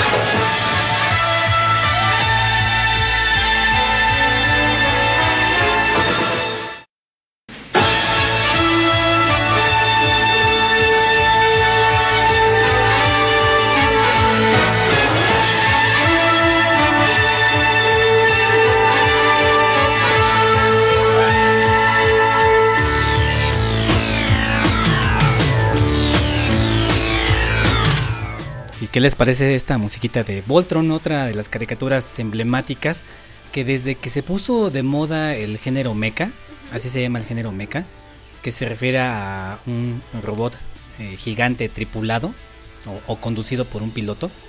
Desde que se puso de moda allá en Japón, eh, surgieron muchísimas, pero muchísimas series hablando de esto, de, de- de robots controlados por un ser humano. Y bueno, ya hablaremos del abuelito o del, o del original, del originario más bien, que, que comenzó todo esto de, del género mecha. Eh, Voltron era eh, en especial, eh, dentro de toda la gama de caricaturas que salieron hablando de robots tripulados, Voltron tiene un, un puesto muy especial porque era, era un robot que se ensamblaba por, por- por los conductores y ya, entre todos ellos manejaban al robot gigante. ¿Como tipo Transformers? Eh, No. Algo así, mira, es, es que es así como que difí- difícil este com- comentarlo, pero hubo dos, mm, vamos a decir, dos temporadas, nada que ver una con la otra, para empezar. La primera eran unos eh, robots leones, que tenía cada quien su, su piloto, ¿no? Pero cuando había que enfrentar al enemigo grandote, entonces lo- los leones se ensamblaban en, en uno solo, en un robot este gigante, donde eran los cinco pilotos que controlaban al robot. Y después de esa serie, déjame ver que tengo el dato bien, que estamos hablando de 1980 a 1982, salió de 1982 al 83, 52 episodios en total, eh, Voltron, Defensor del Universo, donde aquí ya estamos hablando que es del espacio, y son naves espaciales, son 11 tripulantes que tienen sus naves espaciales, y cuando llega la, eh, los enemigos con sus naves grandes y de repente sueltan a la famosa Robobestia, que era pues, un robot enorme malote, ¿no? Así para destruir. Ellos eh, se ponían a ensamblar a- al robot Voltron. Entonces, eh, unas naves ah, hacían los pies, ¿no? De hecho, así, así va más o menos la, el, el speech de- del piloto principal. Formen pies y piernas, formen, formen- formen brazos y torso. yo formaría la cabeza. Adelante, fuerza Voltron, ¿no? Ajá. Y así, o sea, el robot se, se ensamblaba de, de 11 vehículos en uno solo. High Tech, el Master sí veía caricaturas. Porque Sí, ¿eh? tu cara de wow. sí tuvo infancia. Tú Él sí tuviste tuvo infancia, yo no tuve infancia. Sí, ah, ah, me quedé. no inventes. Sí, y bueno, pues eh, sobre todo Voltron tuvo el, el despegue, vamos a decirlo así, porque lo apoyó una mm, compañía de Estados Unidos. Ah, Le interesó ello. y pf, órale, véngase. Por eso también nada que ver como que la primera temporada de Voltron, que era más anime, que este anime como ya más americanizado. Comentabas también, Master, que hubo muchas de este eh, género mecha, como nos decías, pero solamente pues las buenas eh, pudieron despegar, ¿no? O quedarse Así es. ya en la memoria. Así es, exactamente. Y sobre, digo, una caricatura, casi después de ver yo más Z, salía esta, Voltron. Entonces, bueno, ya por ende, pues la veía, ¿no? Claro. Pero yo me seguía quedando siempre con, con la primera que veía. La original. Sí, la original. Y de hecho, este robot Voltron tuvo tanto éxito que salió. Pero, ¿qué crees? Salió el robot Voltron de la primera temporada. Todos querían el de la segunda porque estaba así bonito, grandote, es con picos y espada. Y, y de repente sale el león, o sea, el robot león Voltron, que dices, ni se parece, ¿qué ¿no? onda? Claro. Y nada más eran cinco vehículos, acá eran, eran 15, ¿no? O sea, todos eran navecitas, todo se, se ensamblaba así. Pero Y bueno, por eso el cambio. el cambio, pero bueno, así sucede, ¿no? Así pasa cuando, Así cuando- pasa cuando, sucede. acontece. Así es. Vámonos con la siguiente serie aquí en Melomanía.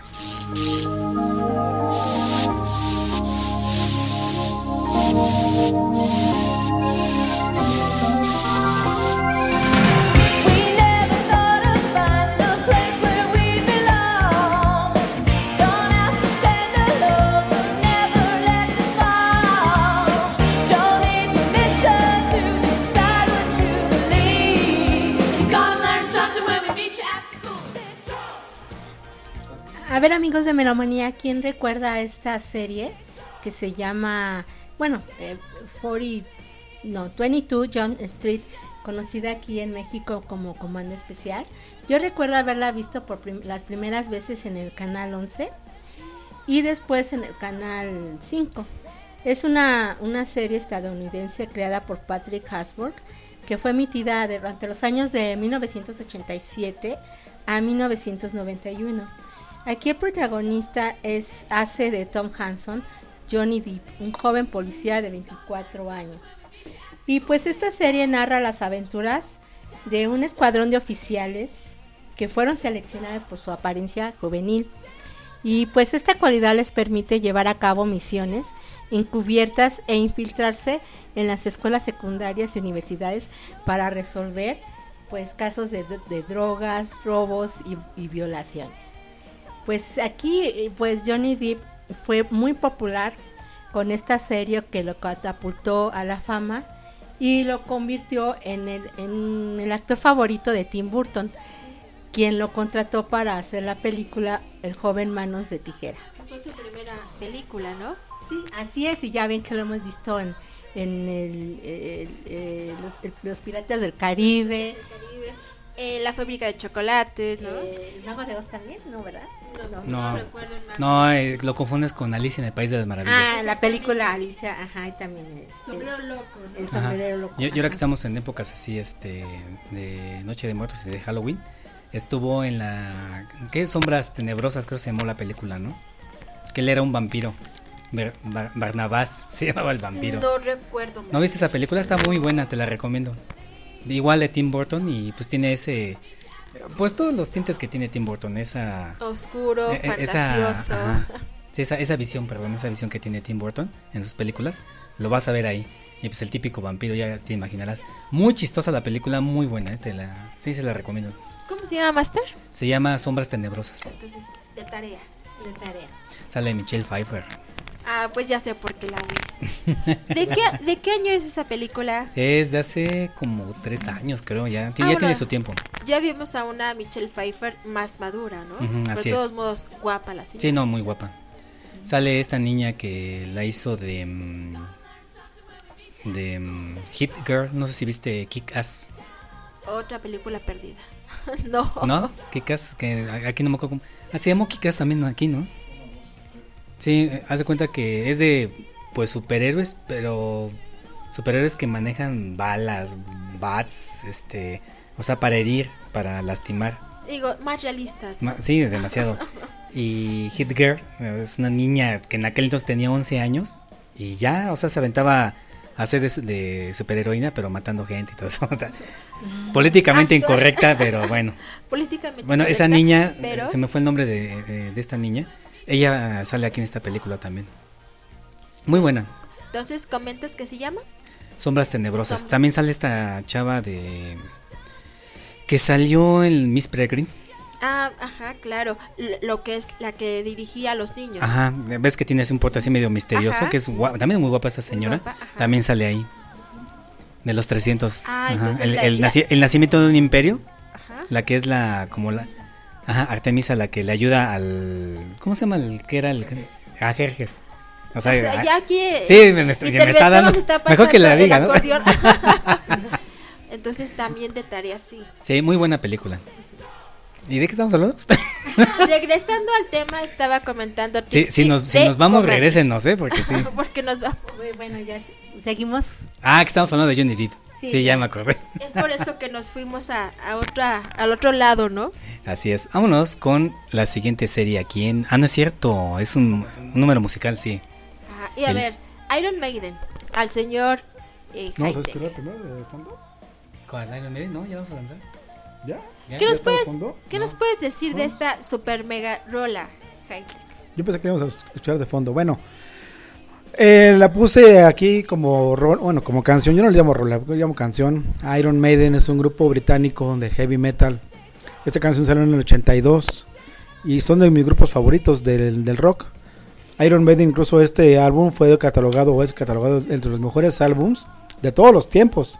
Y no solamente y no solamente porque es Iron Maiden, sino porque es un grupo británico que ponía las bases en ese tiempo de los 80s de lo que debería de ser el heavy metal tal cual, original, clásico, bueno, con excelencia y con calidad. ¿Te, te fijaste de lo que acabas de hacer, Heli? ¿Qué? Acabas de aceptar una realidad. ¿De qué? ¿No, ¿Se te olvidó? De hecho, aquí la grabé.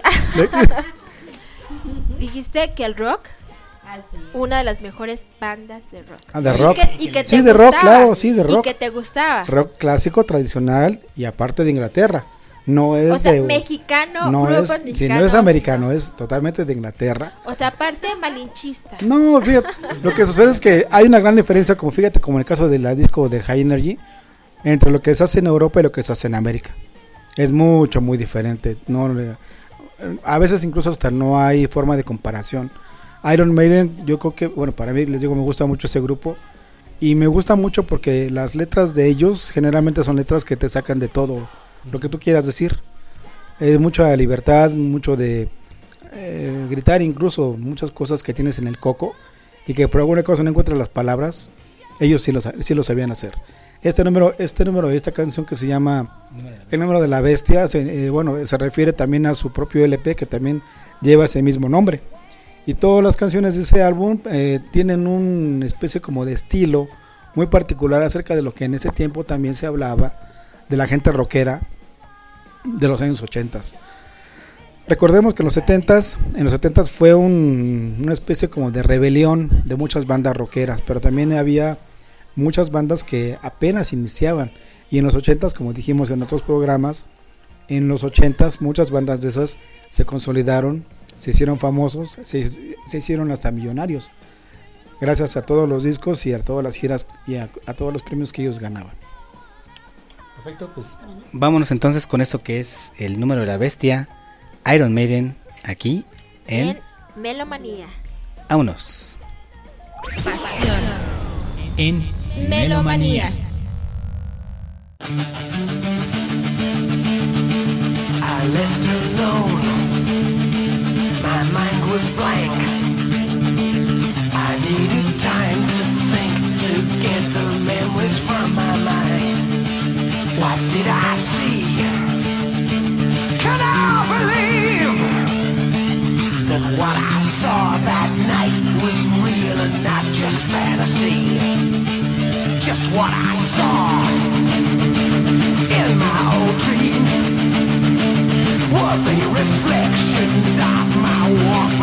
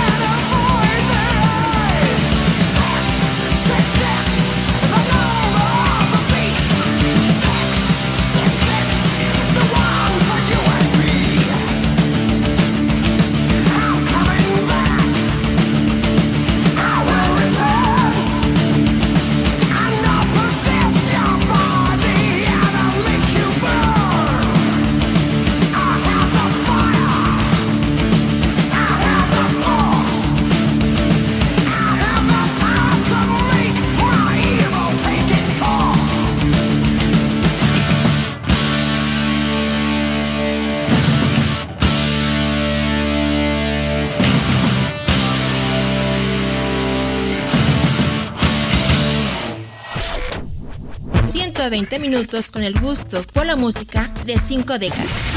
Melomanía.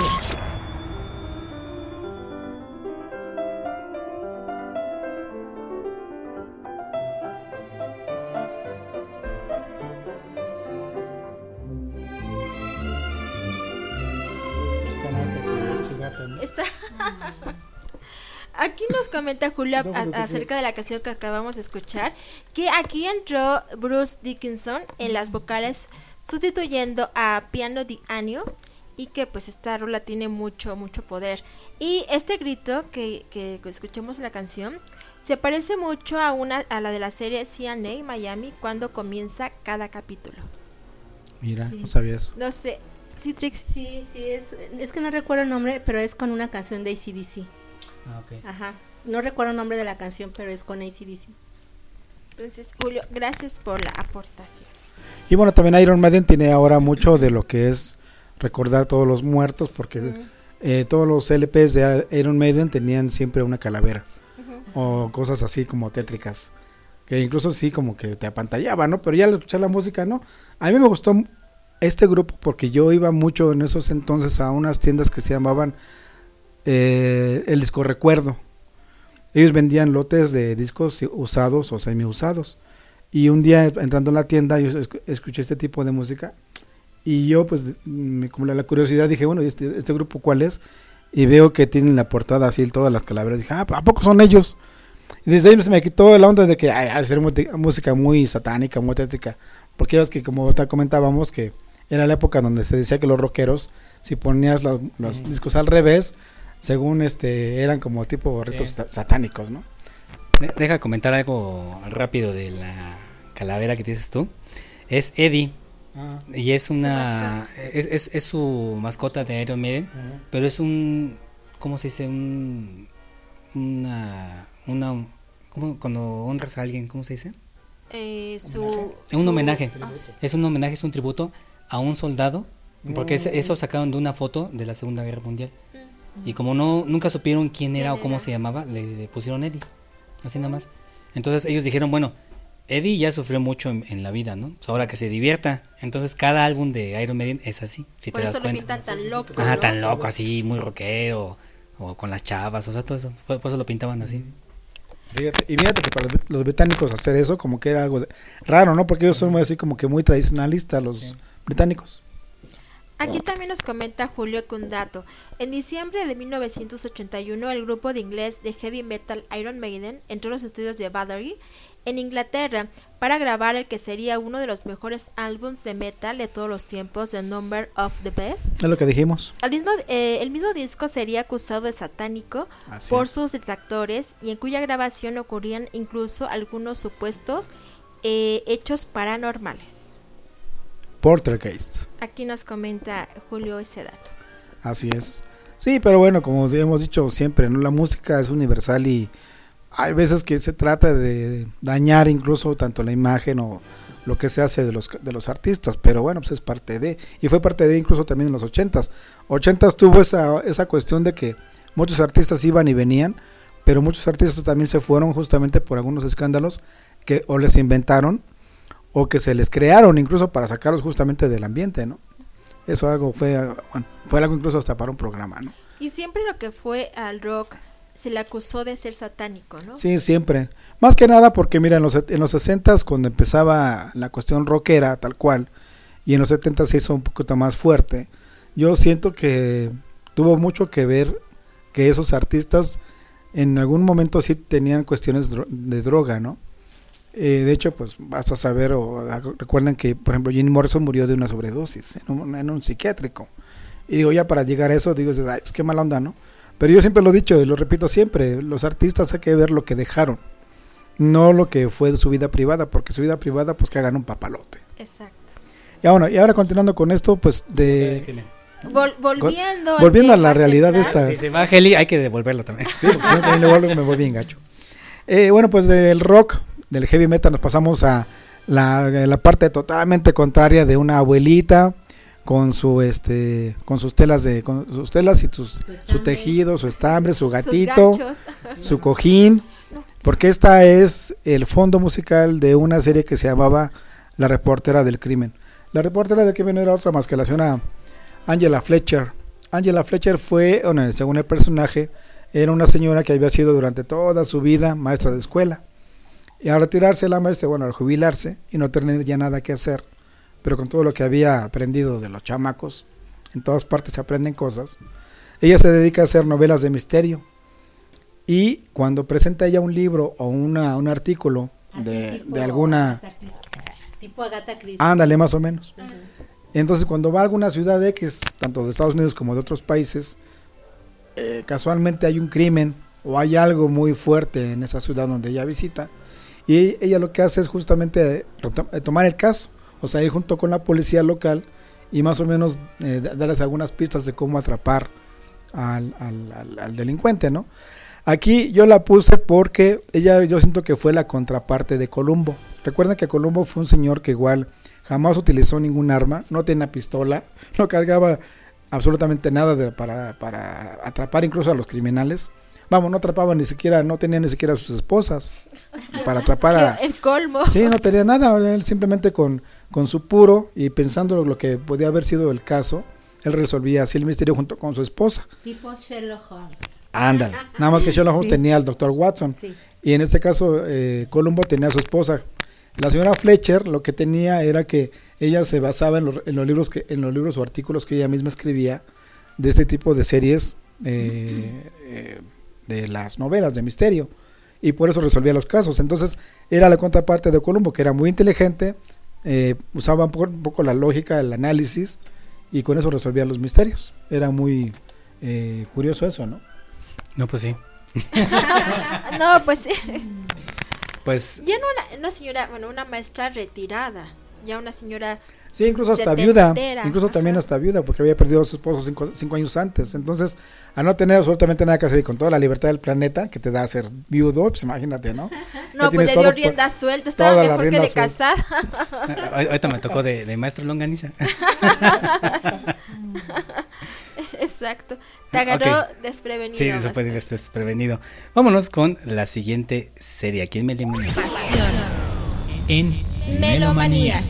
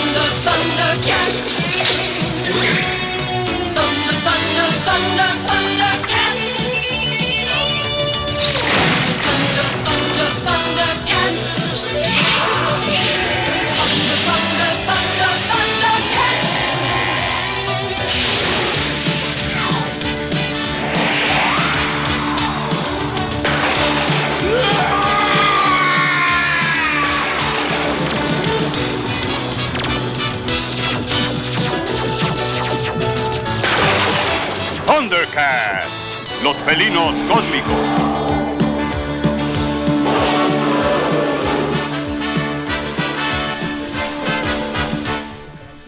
Y volviendo a hablar de así las caricaturas que tienen así su música épica, que ya desde que la ponen, Claro. te emociona, ¿no? Sabes de qué está Estabas hablando. haciendo lo que estuvieras haciendo en la casa, salías corriendo disparado frente a la tele, ¿no? Para ver Thundercats, los, fel- los felinos cósmicos. Ah, de hecho estaba la espada de, Del de- augurio. Del augurio. del augurio, así es. Digo, ¿quién no jugó a ser eh, Shitara? Bueno, sí. Nah. Bueno, cuando éramos. Tú, los tú que lo hacías, tú lo hacías de. Los que éramos niños en ese tiempo, sí, la verdad. Jugábamos a hacer Thundercats, ¿no? Bueno, pues Thundercats fue una serie de niños de que duró cuatro temporadas con 165 capítulos. Bastantes, cap- bastantes capítulos. Con muchas aventuras, incluso así, me acuerdo ahorita una que la espada del augurio se echó un tiro con Excalibur.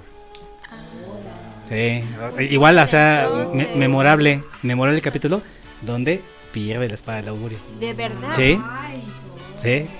O sea, Porque era como invencible. Sí, era invencible y Excalibur se le puso su, su madrina. Así es. Y bueno, eh, Thundercats, conocido también como los felinos cósmicos aquí en, en, pues en Hispanoamérica, porque no nada más en México, sino en todos los demás países, ya que llegó la traducción aquí a México. Eh, fue una serie que de verdad era ya de entrada muy interesante. Eh, hay un planeta donde son felinos humanoides que explota por una guerra tondera.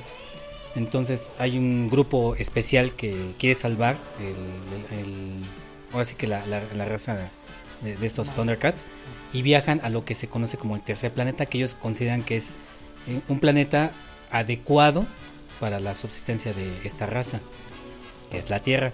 Pero ¿qué crees? Es la Tierra con miles de años en el futuro. Ya no hay humanos. Bueno, eh, por ahí también hay un duelo que se echa Leono con un samurái, me acuerdo. Mm, Que está muy bueno, ¿eh? O sea, se le sale lo macho a los dos. y es, es que to- todo por querer cruzar un puente.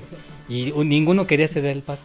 O sea, todo por un puente. Todo por un puente. Ajá, y, se- y surge la pelea. Pero bueno, esa es, es otra cosa, ¿no? Pero esta es otra historia. Es otra historia. El chiste es que en ese escape lo siguen sus enemigos, ¿no? Entonces, eh, eh, cuando llegan a ese planeta, jamás se imaginaron que una criatura de miles de años de antigüedad, eh, eh, llamado Munra, les llegara a tener tanto odio y los quiera extinguir. Entonces, casualmente se, a- se alía con los enemigos de, de- de- los enemigos son mi- mis amigos. En este caso, se me fue el nombre de la raza de, de los malos. ¿Te, acu- te acuerdas, interventor? Se me fue el nombre. Prianistas. No. Morenistas. No, no es cierto. No, eh, eh, los nombres eran mm, Chacalo, Reptilo, Buitro, Mandrilo. Anaya. Es- esa es otra. Se- Heli, Heli sus, este... Madero. bueno, el chiste es que eh, dentro de estas aventuras, pues es una familia y el, el que es el como que el, siempre hay un mentor, ¿no? En- entre todas las caricaturas. Es un mentor que pues ya en ese viaje muere y se queda Leono, que es el, ahora sí que el, el elegido para que sea el rey de los Thundercats.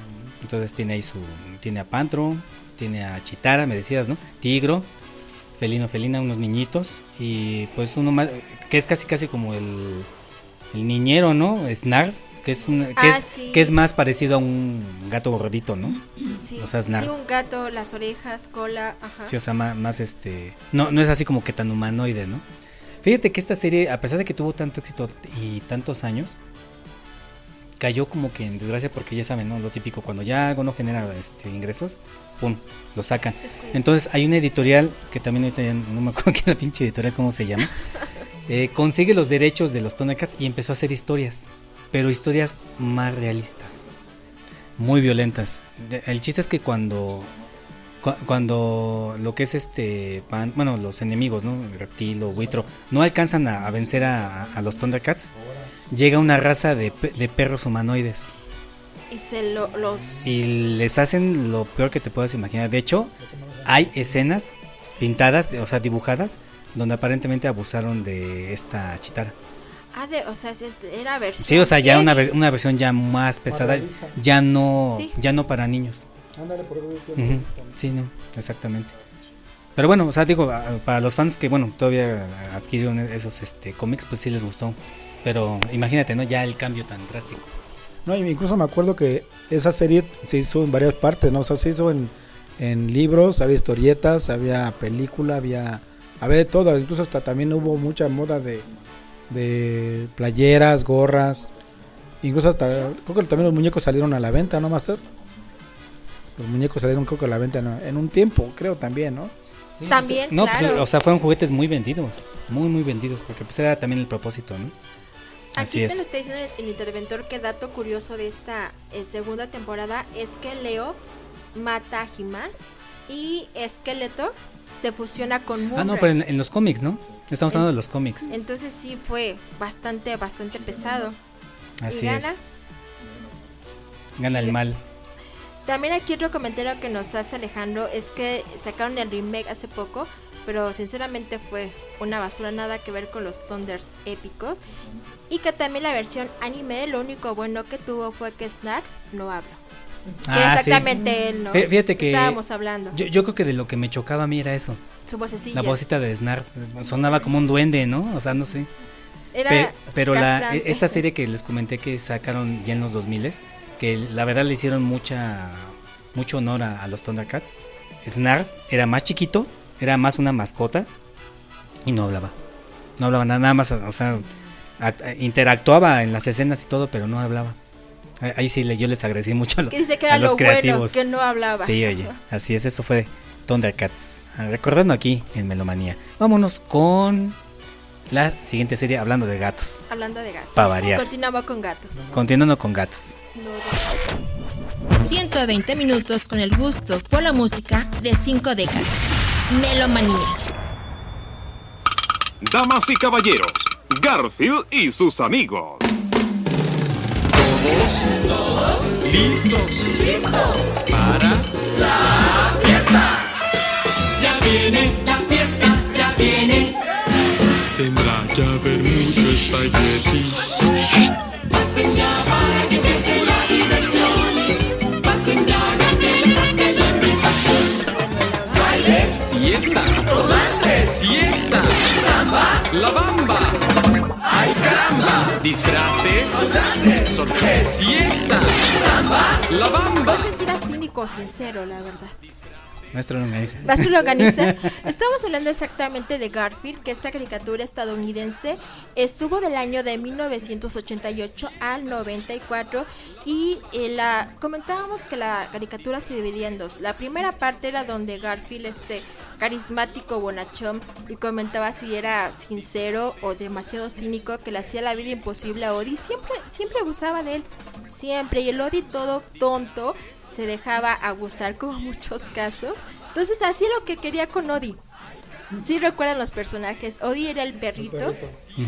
¿Cómo se llamaba su a John Bonachon John. era el dueño de estas dos simpáticas este Mascotas. mascotas y eh, Selma y eh, como les decía se, la caricatura se divide en dos una que era la parte de historia de este Garfield y la otra era la granja de Orson entonces estaba compuesta por supuesto del cerdito Orson del gallo que se llamaba Roy también del pato Watt el borrego Boo y la oveja la Noli entonces se dividía en dos y pues esta serie fue creada por Jim Davis Garfield y tuvo siete temporadas, estamos hablando Wow. de 212 episodios y fue una de las que tuvo pues mayor éxito no solamente en México sino también hubo partes de Estados Unidos y por supuesto eh, parte del sur de América.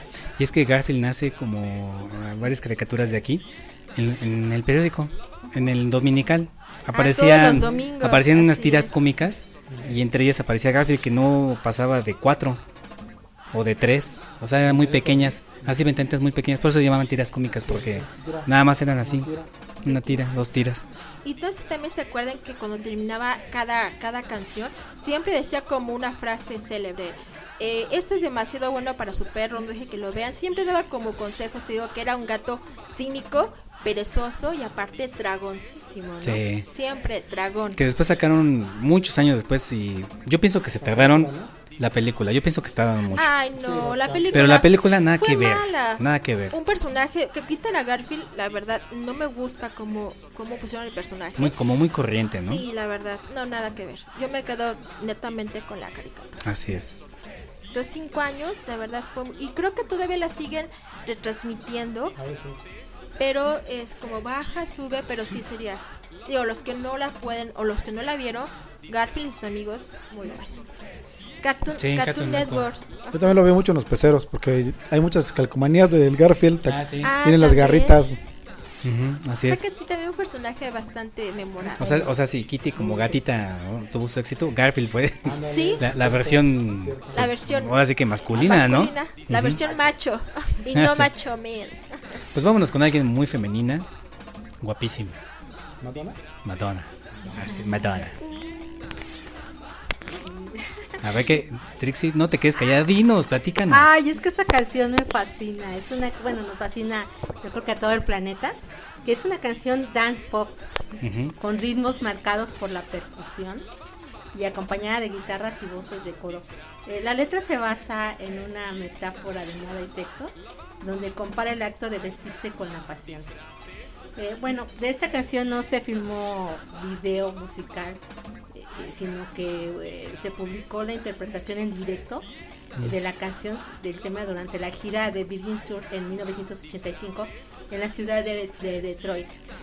Pues esta letra, eh, bueno, eh, la, la compusieron Andrea Larusso y Peggy Stanciol, y, pero esta canción la presentaron con retraso ya que no iba a salir en el, en el, en el sencillo de su segundo álbum de estudio, Like a Virgin, eh, en- eh, ajá, publicado el 24 de julio de 1985 por Side Records. Pero a Madonna le gustó mucho la letra y pidió, hizo que cambiara de opinión eh, el productor y se integró a este disco para que, la gra- para que se grabara.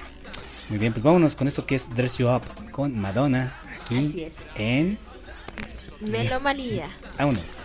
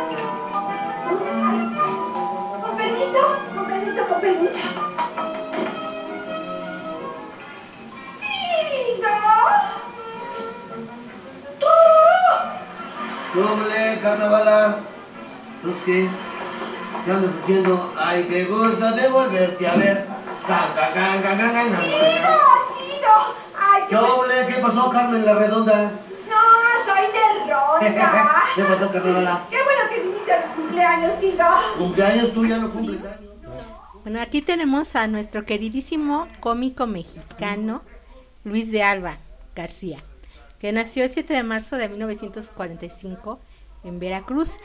Eh, este actor también prestó su voz para la radionovela eh, Calimán. Hizo de Luis de, de- perdón, de Solín. De, de Luis de Alba. Luis de Alba le hizo. Ay, sí. Ya después, este, tuvo su programa de televisión más famoso que era El Mundo de Luis de Alba, entre los años 1978 y 1981, donde lo pudimos ver y reírnos mucho en la tele. Sus personajes que eran Juan Camaney, que pues un- con su famosa frase de bailo tango, masco chicle, pego duro y tengo viejas de a montón. Tururú. Eh, el famosísimo ratón Crispín con su célebre Te odio con odio jarocho. Y Ma- Yo- Macrobio. yo veía esa serie, Ah, la verdad es que sí, yo la veía. Sí. Y bueno, y era también un cotorreo luego en la, en la, en la prepa. Porque Ah, este. terrores. Ajá, porque. El más famoso, ¿no? Sí, porque siempre te llegabas a la prepa y era- ahí viene el pirruris, ¿no? O sea, ay, qué naco eres, su, su famosa palabra naco. O sea, es que mi papi me va a comprar aquí la prepa, ¿no? Casi que. Y tuvo naquete de quinta, algo así decía, ¿no? Perdón, naquete de quinta, algo así, ¿no? Ptolomeo Nene, que era parodiando al filósofo Ah, sí, sí, y científico Ptolomeo de la antigua Grecia. Peritos, el clásico burócrata, burócrata, desobligado y flojo con su frase yo soy de león y can can can can. Ah. No, pero ¿qué, ¿Cómo- qué- cómo? ¿sabes algo? ¿Saben qué? ¿O sabes qué? ¿Qué? Can, can, Can, can. De, asus- de a suspenso, ¿no? ¿Y saben algo? También el hermano Sol con su canción Ah, Aleluya, Oye, aleluya. por, ahí tenemos un hermano Sol, ¿verdad? Bueno, Ah, no aquí. nosotros, César. Aquí un, broad- un broadcaster, exacto. Creo que de ahí copió César. Yo creo que sí, de, de ahí lo copiaron. Oh, se me hace que es su monaguillo, ¿no? Sí, también. El aleluyo. El aleluyo. Digo, con todo respeto. Bueno, en su juventud entró al medio del espectáculo, pues haciendo radionovelas, y como les acabo de mencionar, de Solín al lado de Luis, Manuel- Luis Manuel Palayo. Ajá. Y el show de Eduardo II con, con, el- con los polivoces y Eduardo Manzano. ¿no? Y, y Manzano tenía te- un buen elenco de soporte, con Polo Ortín, Amparita Rosamena, Mm, sí, sí. Buenos cómicos. Sí. Buenos cómicos. Rebeca. Silva, Carlos Monden y Laura Zapata. También. Y acostumbraba a dejar que sus actores improvisaban. eh. Es que eh, creo que improvisar es una labor bastante difícil y, ta- y hacerlos reír es doble. No, y sobre todo que usaba su humor, este, también un humor blanco, ¿eh? Porque ellos jamás, jamás dijeron Ni siquiera un albur, albur. Ni una grosería, por supuesto. Nada de eso. Eh, bueno, en su palabra, en el Piruri su palabra naco pues se convirtió en un fenómeno a fines de los años 70. Ah, pues se al grado de recibir la oportunidad de tener de ahí en adelante programas de televisión y una serie de películas exitosas al lado de Alfonso Sayas, Maribel Guardia, Tuntún. Yolanda Liébana, Tuntún, Pedro Weber Chatanuga y otros. O sea, la creminata de las películas ochenteras. Y él ¿no? llegó a grabar incluso hasta comerciales, me acuerdo. ¿Con quién? Llegó a grabar comerciales también. Ah, de eso no recuerdo. No, de comerciales no, pero está retirado por de la televisión. Pero también es, eh, yo lo he visto, es un nacido eh, come- comensal de los tacos de barbacoa del Metro Cuauhtémoc, del ¿A mercado del Metro Cuauhtémoc. Órale. El señor Luis de Alba. Perfecto. Vámonos entonces con la siguiente serie. 120 minutos con el gusto por la música de 5 décadas. Melomanía.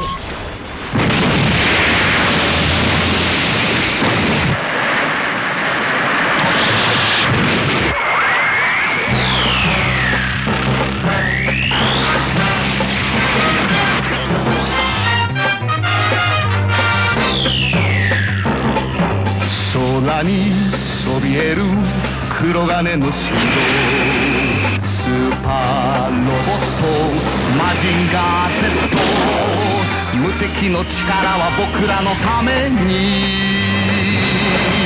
正義の心をパイルダウン飛ばせ経験ロケットパンチ。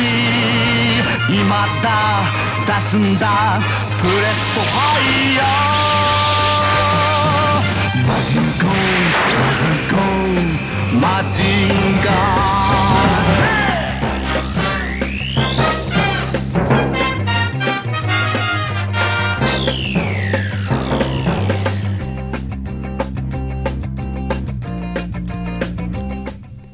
Y yo súper emocionado de Anita.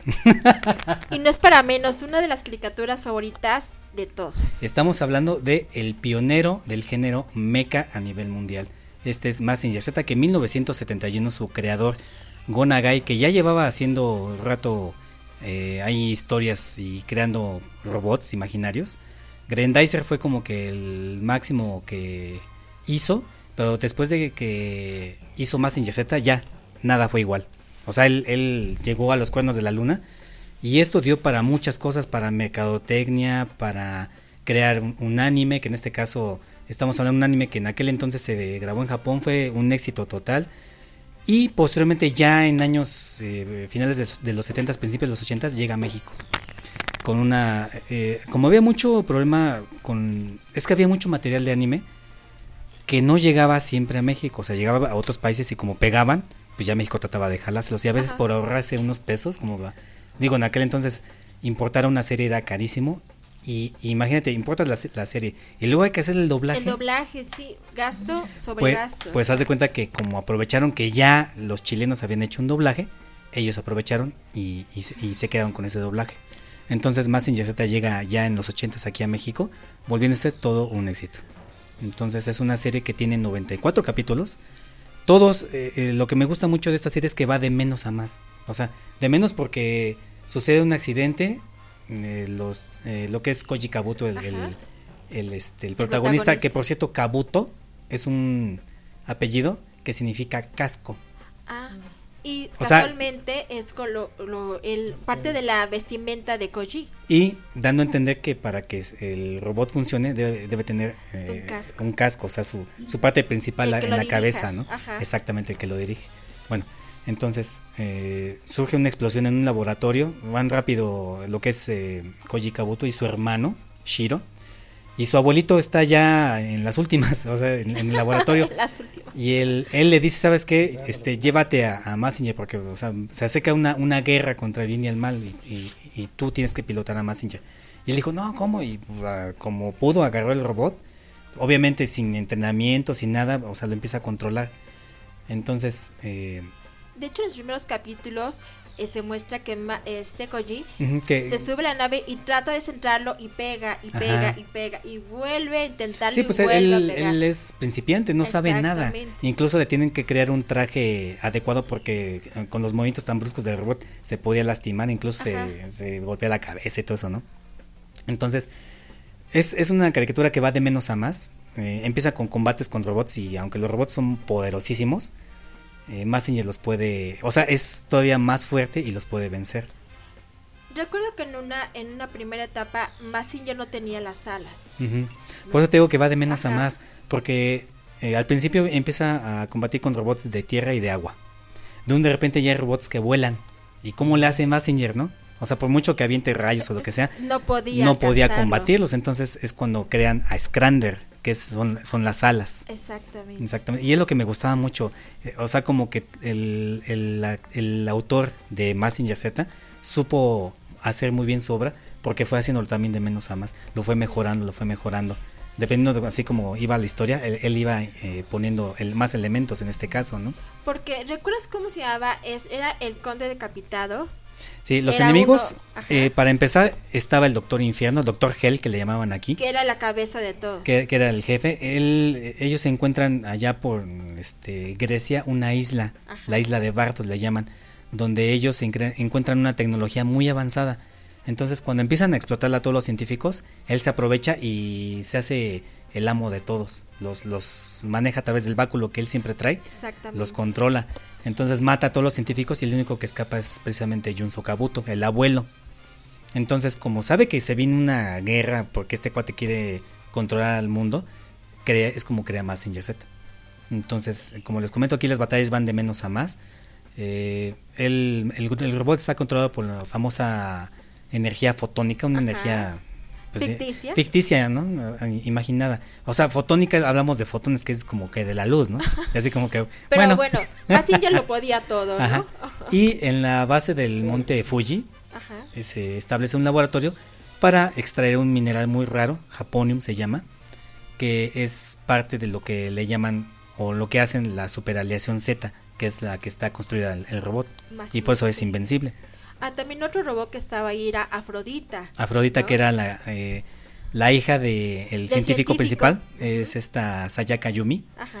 Y ella controla a Afrodita y pues tienen ahí sus amigos, ¿no? Que también Que hacen también hacen un, un robot. un robot de pura chatarra, ¿no? Exacto, ¿no? Medio tonto como el que lo manejaba Ah, igual. ¿no? exactamente.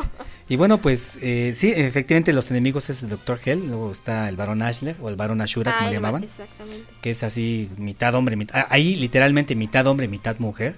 Ahí sí. Y demasiado sumiso con el doctor. De hecho, es lo que me dice Lobo Susi, porque vemos las caricaturas. Eh, por cierto, si los quieren, quieren ver a más en Yaceta, pasan imagen televisión todos los sábados y domingos a las 8 de la mañana. Muy buenas. Y como están remasterizadas, se las Se ve recomiendo. mucho mejor. Mucho mejor, sí. Y muy sumiso el este el Barón Ashler. Entonces, el conde decapitado no lo era tanto como el no, Barón porque es que tantas derrotas tuvo el Barón Ashley con, con Mazinger Z, que entonces es cuando este el Dr. Hell manda llamar al conde decapitado. ¿Qué pasa con el Barón Eichler? ¿Te acuerdas? ¿Cuál es el final de él? Muere, él es que él digamos que como ya le da más preferencia este el, el Dr. Hell al conde decapitado para combatir, porque hasta le da una nave para que surque Sí, los cielos y ataque verdad, desde el aire y todo ese rollo. El varón el Ashler pues se vuelve eh, pues parte de la de los celos, la envidia, la frustración y cuando ve que de plano pues no va a poder hacer él nada, él comanda un combate final, digamos, donde pierde la vida. Y el que ve todo eso, eso es un ese es un varón del infierno. Es un este el, se me fue el nombre, que es un es una especie de demonio mitad hombre, mitad tigre. Se me fue el nombre ahorita de este cuate. Ah, que va a ser como la tercera etapa. Ajá, exactamente, como la tercera etapa de Mazinger Z. Él ve cómo muere este el Baron Ashler y él jura ante los demonios que va a hacer la guerra contra Pero este era mucho, más ágil porque podía brincar como lo hacía un tigre, cosa que los otros dos pues no, no podían estar. Exactamente. También eh, Afrodita tenía el nombre, la eh, el robot de Diana. Lo que pasa es que llega un momento en que Afrodita la destruyen completamente, ya, ya no quisieron construirla. Reemplazó a Afrodita. Eh, eh, crearon a Diana, pero Diana fue como más tonta, o sea, de volada la destruían. Afrodita solamente lo que tiene la virtud es que de los pechos sacaban los cohetes, Ajá. pero no hacía otra cosa. No hacía otra cosa. Y Pero cambio- es que en los, en los capítulos anteriores como que duraba, daba más batalla, digamos. Ups. O sea que fue de más Y, a y- menos. y lo siento mucho, pero el robot Diana de volada le venció. O sea, ni sacaba ni nada. Sí, no. O sea, como que muy de pena eso, ¿eh? Sí, el Pero, en doctor fin. malo era Doctor Hill, Ajá. como tú dices, Barón Ashler, Ashura y el Conde Broken decapitado. El conde decapitado, conde Broken también le decían. Aquí lo dice nuestro buen amigo Alejandro Vázquez. Así es. Y bueno, ya nada más para terminar el, el- el punto. En el último capítulo, en el capítulo 94, Mazinger Z es derrotado por todos los robots del infierno. Sí, sí, es verdad. Y la verdad, yo sufrí Cuando cañón con sí, eso. no manches. Que dije, no manches, ¿y ahora qué, qué va a hacer? ¿Qué va a pasar, no? ¿Te, te duró cuánto tiempo la depresión? ¿Cuánto tiempo De hecho, hasta ahorita sigue más. Sí, es cierto, sí, es cierto. No, ya, No puedo perdón, superarlo. perdón. ah. No, es cuando precisamente surge Grand Messenger. Exactamente. O sea, le están dando en la torre y hay otro científico y dice, no te preocupes, hay alguien que va a venir a darles en toda la torre a todos los malos. ¿Y qué, quién crees que era el otro científico? ¿Quién? El padre de Koji Kabuto. Ah, de verdad. Que se supone. can, can, can, Can, can, can, can, can, can. que se supone había muerto en una explosión, pero el abuelo alcanzó a crearle un cuerpo y es algo así como que un cyborg. O sea, tiene su cerebro, sus ojos, pero todo lo demás él es un cyborg. Un cyborg. Nos acordábamos que era el duque Gorgon. El duque Gorgón, Asler, exactamente. dice Alejandro que muere en brazos del duque, del duque Gorgon. No me acordaba de este cuate, sí. Sí. Mitad humano y mitad tigre. Sí, te digo que él ve cómo muere y va corriendo hacia agarrar al Baron Ashley y ya, eh, a él le jura que va Que va a co- justicia, ¿no? que va a hacer justi- según- justicia según ellos, ¿no? Bueno, para el mal. Y bueno, el chiste es que sale Grand Messenger y ya esa es otra historia, ¿no? Más, eh, Koji, pues después de sus años de servicio, digamos, lo mandan a estudiar a Estados Unidos junto con Sayaka.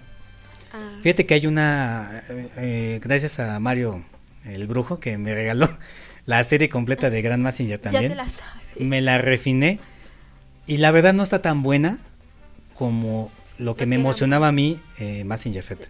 De hecho, hasta suena la musiquita de Mazinger Z y luego yo así como, como aquel niño que andaba haciendo no sé qué cosa por algún lado y correr ¡bum!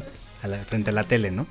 Pero hay un capítulo precisamente en, en Grand Messenger donde le están poniendo una, pero una pitiza al pobre Grand Messenger.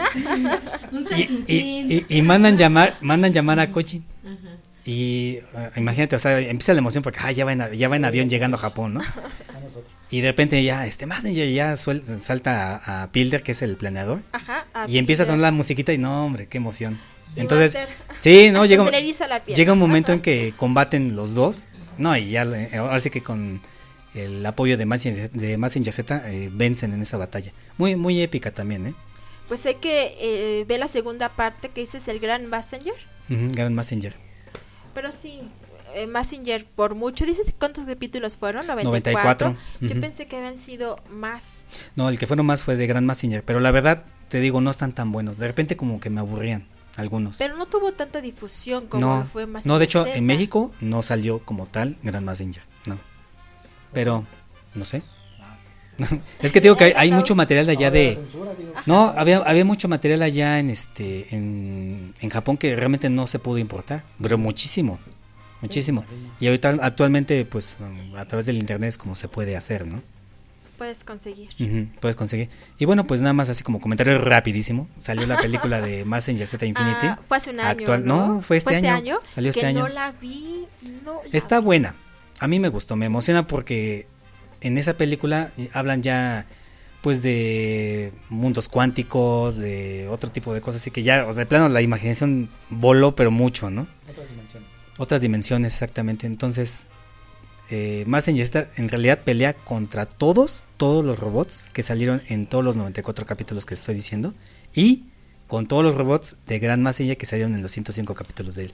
O sea, todo se rifa. Sí, no, pero, o sea, está, está genial la, la serie. Y obviamente es un Koji maduro ya, un Koji que ya sabe qué onda, sa- sabe cómo es su enemigo y los combate, ¿no? Muy padre, la verdad. Aquí también nos comenta Alejandro Vázquez que salió la película en donde sale la hija de Koji y Sayaka. Ah, bueno, no, no quería darles el spoiler, pero Uh, la verdad, Ya lo, ya lo, ya lo dije. pero ya lo dijeron allá. Ya lo dije. Estás como Mero Simpson que, que, que cuenta el, el final de Star Wars, ¿no? Va saliendo de la película. ¿Y qué creen? ¿Qué pasó, no? y bueno, este, yo le recomiendo la película. La verdad, el final está muy bonito, muy, muy bonito. No lo digo. No, no, no, o sea, de hecho ni, no, yo creo que no lo sabes tampoco. Ah. Te la recomiendo que la veas. Pero termina muy padre. Me, gust- me gustó mucho el final. Y sobre todo por la niña. Bueno, le hizo, digamos que hizo justicia y cerró como ese, ese círculo, ¿no? Sí, Ese- sí, cerró como un esa círculo, etapa. cerró con broche, con broche de oro con Nagai.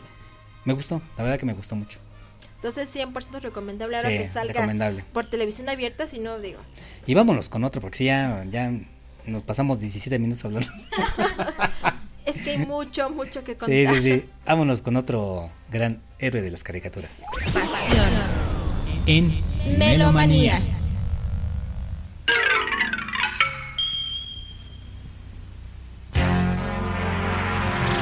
Y los amos del universo. Yo soy Adam, príncipe de Eternia y defensor de los secretos del castillo Grayskull. Él es Kringer, mi más querido amigo. fabulosos y secretos poderes me fueron otorgados el día en que levanté en alto mi espada mágica y dije, por el poder de Grayskull. Yo soy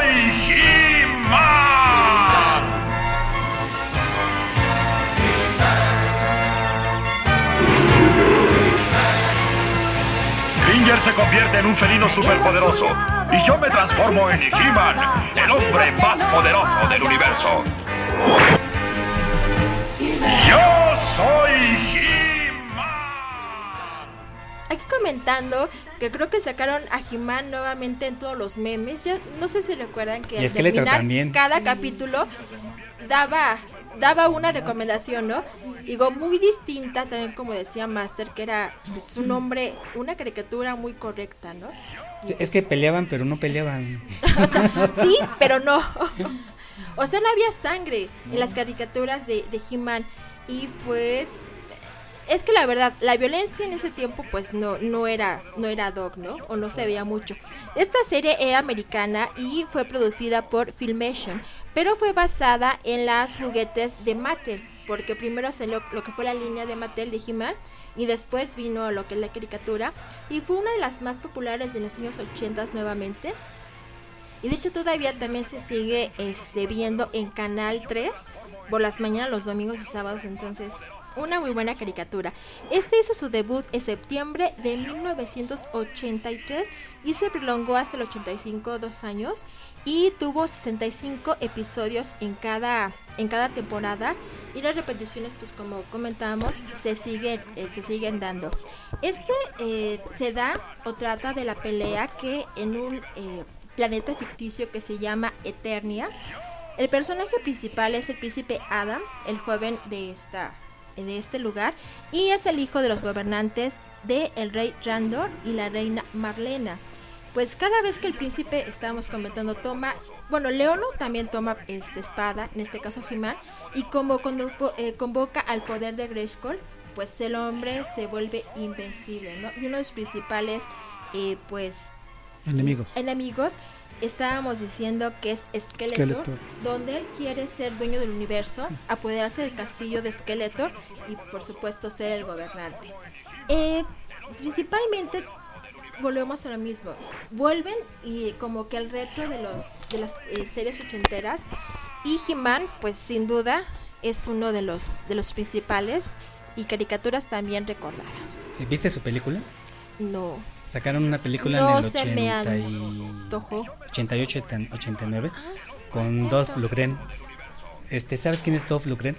¿O Mm, recuerdas quién es? No lo vi como Es Iván Drago con el que pelea Rocky en la película 4. Ah, ¿de verdad? El güerote grandote, Grandote. claro, con él, que con él, con él sacaron el, bueno, él la hizo de He-Man. Ah, pues sí, Pero- sí del ancho. Sí, sí, pero la película no fue muy buena. Entonces por eso no fue recordada. Por eso no, sí, muy, muy olvidada. Te abur- bueno, a mí me, abu- me aburrió la verdad. Con todo y que salieron todos los personajes, porque trataron, de sacarlos a todos, a Mada Tams y a, a los que están con él. No, la película, na- no, eh, Pasó sin chiste. sin chiste, exactamente. Como diciendo también, Scooby-Doo eh, fue, fue ochentera. Eh, salió película y súper mala. O sea, a mí no me Garfield gustó. salió ¿Qué crees película que me, mala. me gustó más? Bueno, digo, hablando de películas, Scooby-Doo la, la 2, Ajá. porque la hicieron como que más cercana a la serie, no a la serie como, como era, Ajá. que la 1, la 1 de plano, o sea, No, no, los personajes este cuate no. no. sé qué fumó y que, o sea, la Era película muy- mala. Muy mala, Mala. así es. No. Tampoco. Pues vámonos con musiquita Diana, porque Ah, por se nos está yendo el tiempo, más bien ya se nos fue. De hecho, ya son 8.22, se ha pasado muy, muy rápido. Muy rápido. Que el programa que sigue, que se espera otro ratito, ¿no? Sí, ¿no? No, es hasta las 9, yo creo que sí alcanza ya, a pasar. Ya, ya se resignó de que somos tres horas de melomanía. Sí. Vámonos con esto que es War Sport con Kianan, ah, muy bien. aquí en Melomanía. Vámonos.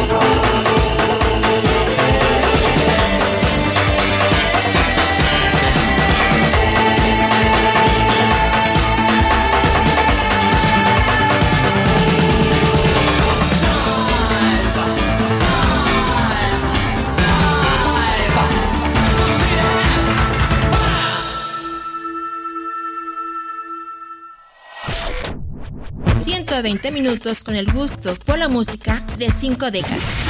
Melomanía.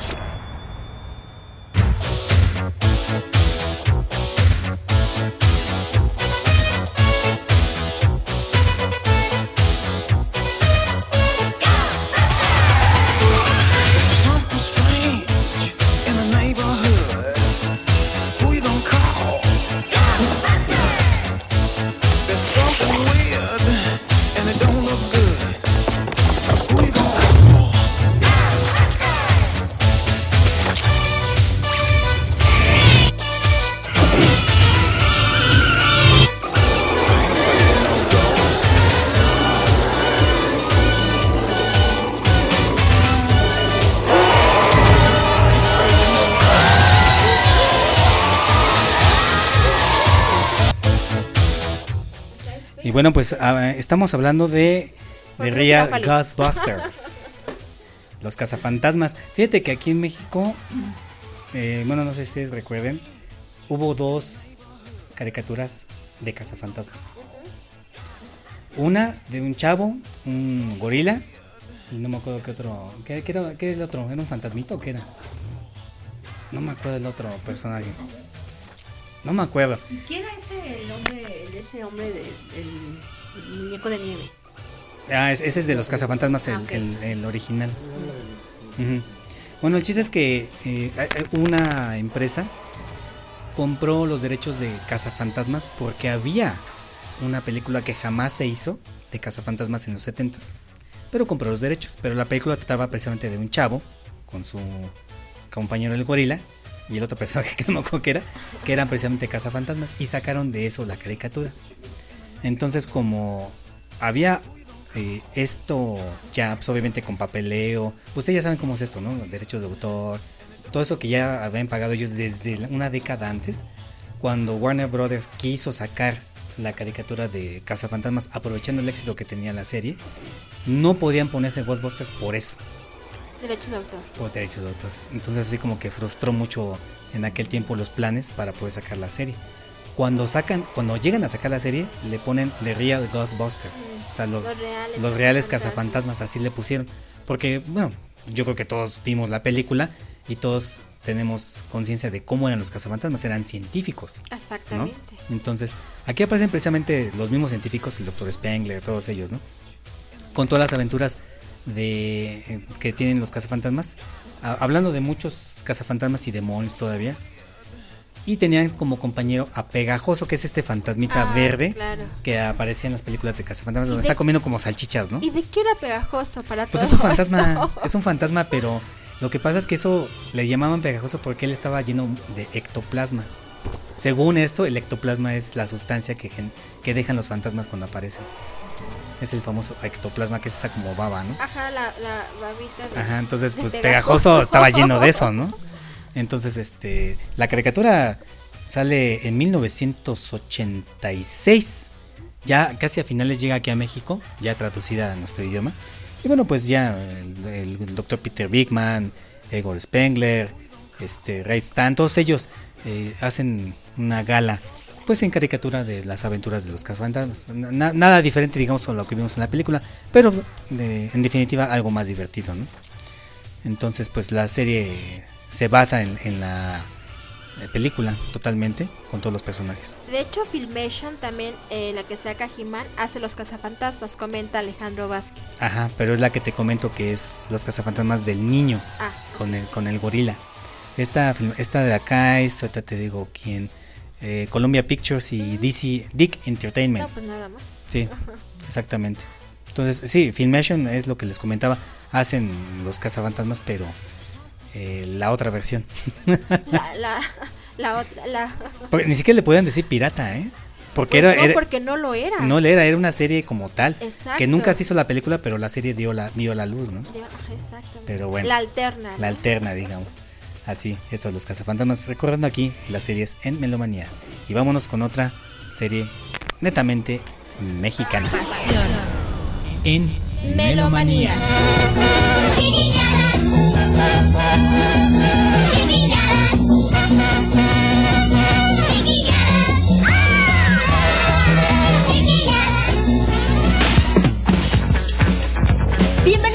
Chiquillitos y chiquillitas al programa de Chiquilladas. Sí, sí, bien y ven.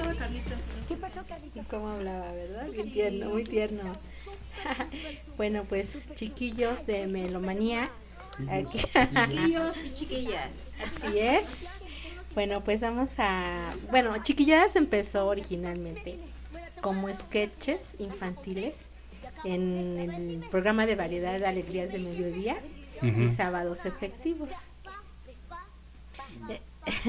Bueno, eh, este fue un programa hecho por niños y pues se podía, parodiaban pues musicales, eh, telenovelas, programas y personalidades de, de, esa época. Eh, este fue producido por Televisa a partir de 1982 a 1993 con, pers- con personajes como Chiqui Drácula, Pituco y Petaca, Carlín Flas, El Maguito Rodi, La Biscoteca del Aire y parodias de Popeye, Jacobo Sabrudosque y, Fu- y Fulanita la huerfanita. Oye, Trixie, ¿qué, ¿qué de cierto era eso, era eso de que Rodri era un enanito? Eh, O sea, que, que, que, que- que era este ya grande, pero estaba chiquito y decían que era un niño. No, tiene la cara de niño. ¿No? ¿No saben? ¿El chisme? Yo lo último, yo lo último que supe fue que en Estados Unidos sí, sí se hizo mago profesional. Más o menos mediano, no o sea que ni fu ni fa el, el cuate, ¿no? Pero se hizo finalmente mago. Pero eso de que fuera chaparrín, no, quién sabe. No, tiene o, es- o de esas niño. típicas leyendas urbanas, ¿no? Yo creo. Una leyenda urbana más. Órale. sí, pues él sigue trabajando de, de mago. De enano. o sea, sí era así. No era, pero ya lo. Sí. Bueno, este elenco de chiquilladas tuvo la oportunidad de viajar a, y ser, eh, hacer giras en Estados Unidos, en Disney World, Costa Rica, Panamá, República Dominicana y Perú, em, para apoyar a la fundación El Vaso de Leche junto a la famosa Chilindrina. Sí. Una, ah, perdón, sigue, sigue. Una imitación que me encantaba era de Jimmy Hodman cuando interpretaba, bueno, parodiaba a la Amanda Miguel. O sea, esta niña tenía talento. De hecho, no sé qué fue lo que pasó, porque era muy buena actriz y muy buena comediante. Como que después de eso tuvo alguna dos participaciones y se apagó, pero era muy buena. Muy buena Jimmy Hodman. Bueno, también de ahí salió Lucerito, ¿no? De hecho, esta Ginny Hoffman, me acuerdo que hizo, hizo una telenovela donde corrían. Ella era una corredora. No, no, no, no me acuerdo la verdad este, cómo, cómo se llama esta serie, pero creo que de ahí, como tú dices ya, no supe de ella. Sí, de hecho una se juntaron para en una Navidad para hacer para cantar la canción de Amigos. No, tampoco lo ¿De Roberto Carlos? Ya quiero tener un millón de amigos. O, es- o la de Timbiriche, de amigos, ustedes, amigos, nada más. Uy, también ¿No? oche- ochentera Timbiriche, Sí. nos faltó Timbiriche. Pues nadie dijo Timbiriche. En- en- en- bueno, en- y este este programa fue transmitido también por Clásico TV del 2017, del 2007, perdón, al año 2012 los días lunes.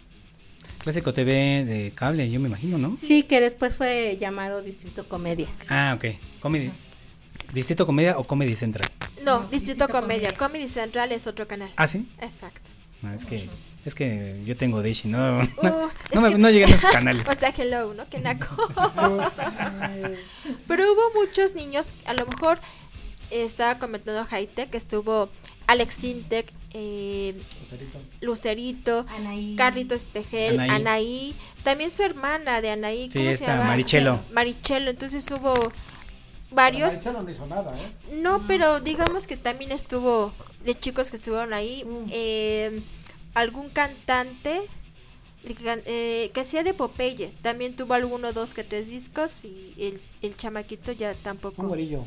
Exacto. No, no recuerdo el nombre.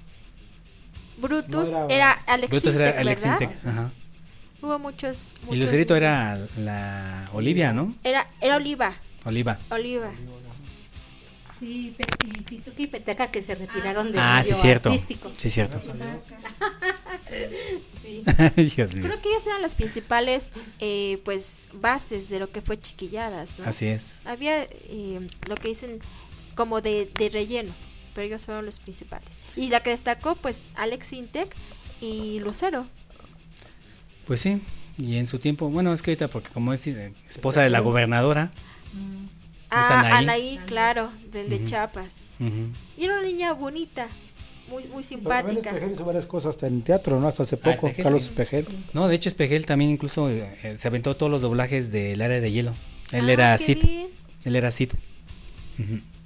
Creo que hace poco también hizo una novela en TV Azteca, ¿no? Aparte de hacer los doblajes. Mm, Yo no veo TV Azteca, mi estimado Geli. Hasta Yo quién tampoco, sa- pero ah, salió en le un chisme. contaron. Salió en un chisme que creo que tenía un amorío, creo que fuera de matrimonio con una de las artistas. Que antes comen- era algo de la señora Cero, se apida la chava esta. También un tiempo No, pues, comentaron que Carlos Espejel tenía, tenía cáncer, ¿no? Bueno, pues Anaí de, de pasar de cincuañera pasó a gobernadora, ¿no? O sea que, digamos que también destacó, no lo artístico, pero lo político, pues ahí tiene el, el mero billullo, como dicen, ¿no? Sí, oye. Pues vámonos con música, ¿qué les parece? Y ya casi, casi por ¿Metallica? despedir el programa. Metallica Master of Puppets, el amo de los muñecos. Marionetas. Marionetas. Master of Puppets de Master of Puppets. este grupo también un grupo igual eh, muy clásico de los eh, principales grupos de rock de los años 80 es este que eh, inició también en los años 70 era una banda simplona muy nada que ver. Poco a poco sus letras y sus eh, instrumentaciones fueron agarrando más vuelo. E incluso les dieron clase a muchísimos eh, grupos también de los años 70 y ya en los 80 pues finalmente ya se consolidaron también. Esta canción es del 1986 y también es parte de un álbum que así se llama igual, The Master of Puppets, que sería algo así como el amo de las marionetas. Esta canción habla acerca de todo lo que tienes tú en, la mente, en, el, en, tu diario acontecer y que de alguna fo- forma o de otra algo en el cielo o en el universo te agarra cada parte de tu, de tu, de tu vida o de tu alma, de tu cuerpo y te mueve. Así que pues son igual historias y son vivencias que los rockeros tienen. Yo siempre he dicho de que el, el rockero siempre va a tener algo como que más allá de lo normal. Va más allá de todo eso. Sus letras incluso son siempre tomando algo del algo muy dentro de ti, ¿no? Algo muy espiritual. Los rockeros que es bueno, que los clásicos de los años 70 justamente se, se caracterizaban por hacer ese tipo de letras que eran muy avanzadas para su tiempo porque si, si analizamos letras de esos años actuales te sacan cosas muy este muy fuera de contexto o sea no no esperabas algo tan tan futurista esto lo, lo, puse porque en el 86 la gente rockera seguía siendo igual maestros de todo a pesar de que en los 80s se, se caracterizó una, esa década por tener diferentes géneros, sin cada género tener casi casi un rey, como el caso de Michael Jackson o de Madonna. También hubo muchos este, eh, reyes del pop, por ejemplo, ¿no? O incluso de, dentro del high, pues igual había muchos artistas y todo. Pero el, el rock siempre se mantuvo, siempre fueron los, los maestros, los pioneros, y siguieron hasta finales de los noventas y hasta principios de este siglo. El rock, el rock actual yo considero que es un poquito más mm, fácil, más digerible, pero las Pero letras de estos, muchos. de estos, de estos rockeros que son tan netamente maestros de este, de este género, pues sin duda alguna Metallica toma un lugar significativo.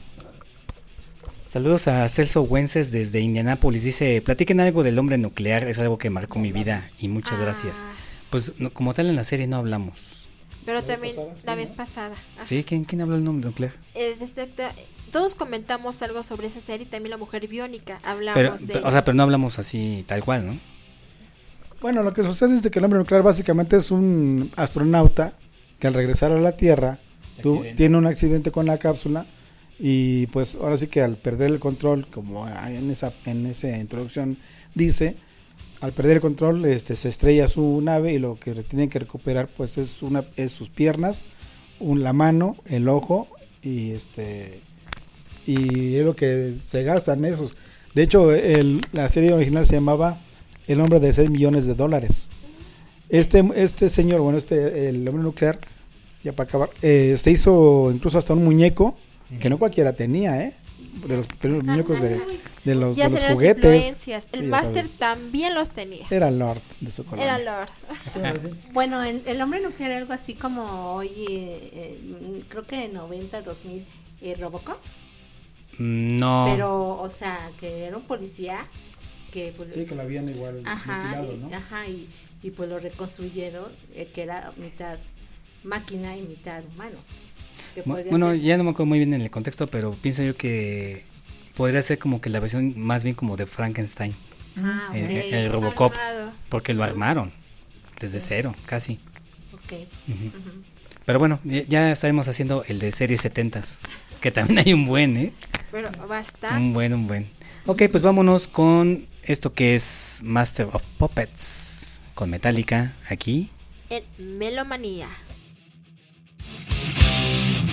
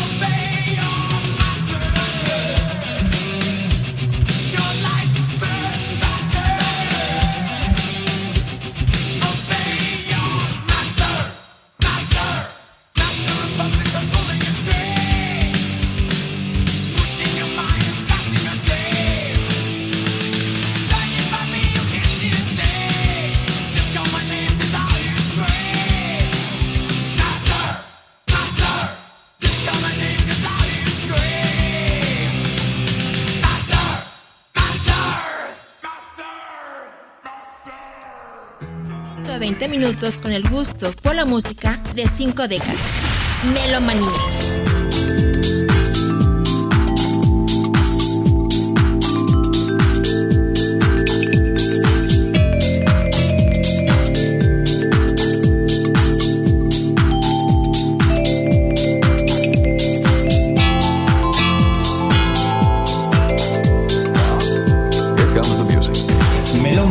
Cumplimos nuestro primer aniversario, Gracias a ustedes. así que festejémoslo juntos, Diana y Mastermind los invitamos a celebrar con nosotros. en una fiesta con buenos amigos, sorpresas Y por supuesto, buena música.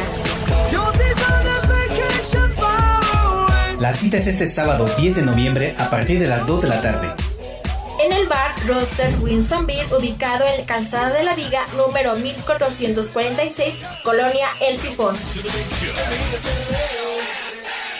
Sigue los espacios en vivo de Energy Radio para más información. Y también en el grupo oficial de Melomanía en Facebook. La fiesta para los amantes de la música.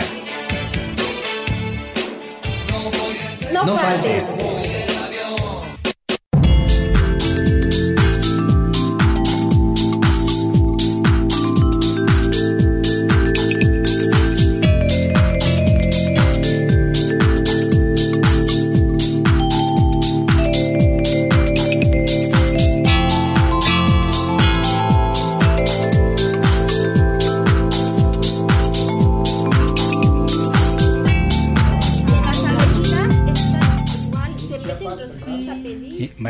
Longaniza. Maestro Longaniza. Es que siempre nos agarran aquí en la, en la plática. Dianita, ¿qué crees? Ah, can, Can, can. Exacto, el suspenso. Que por Que el el, día fe- de que el hoy- aniversario. Ah, por supuesto. Estábamos eh, comentando que va a ser un aniversario, bueno, nuestro primer aniversario y queremos como trabajarlo con todo. Así y es. por supuesto, han invitados el próximo 10 de noviembre en punto de las 2 en el bar eh, Roasters Wings and Beer. que está ubicado en Calzada de la Viga número 1446 en la colonia El Sifón. Creo que es muy conocido porque como eh, eh, antecedente ahí fu- fue el aniversario también del buen César a veces, así que va a ser un aniversario espectacular y extraordinario, Master, porque va a Así salirse fuera de todo lo que De, está. de- de lo que conocen, bueno, que conocen en High Energy México, porque precisamente en Melomanía estamos más allá todavía. ¿no? Así es. Así de es. todo un poco. Y va a haber muchas sorpresas, va a haber regalos, así que los esperamos en punto de las dos. Y se van a divertir. Claro. Una, una tarde bastante agradable, la verdad. Creo que eh, Con algo- muy buena música. Y con el sifón. Exacto. En el sifón, en el sifón. no, en el sifón es otra cosa. Pero lo que siempre se caracteriza es que siempre estamos rodea- rodeados de amigos y esto pues no va a ser la excepción. Así que Exactamente. los invitamos el próximo 10 de noviembre en punto de las 2 en el primer aniversario de Melomanía. Y aparte para el 2 de noviembre, no se olviden de hacernos su calaverita dedicada a los melómanos, aquí a la, a la dirigencia de Melomanía. Así es. Como ustedes gusten hacerla, como ustedes quieran hacerlo, escríbanla, mándenla y las mejores calaveritas también se van a ganar un premio. Así es, el reconocimiento y por supuesto va a ser leída aquí el día 2 eh, vivo y en todo color. También tenemos pensado un programa eh, bastante bueno para ese día. Hasta nos vamos a pintar, hasta nos vamos a caracterizar o no, Trixie. Claro que sí.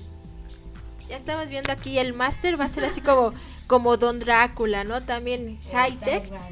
Exacto. ¿De qué te, de qué te vas a, a, a- a disfrazar, mi buen high tech? mejor de vampiro, ¿no? Fronterizo. Ay, ¿por qué?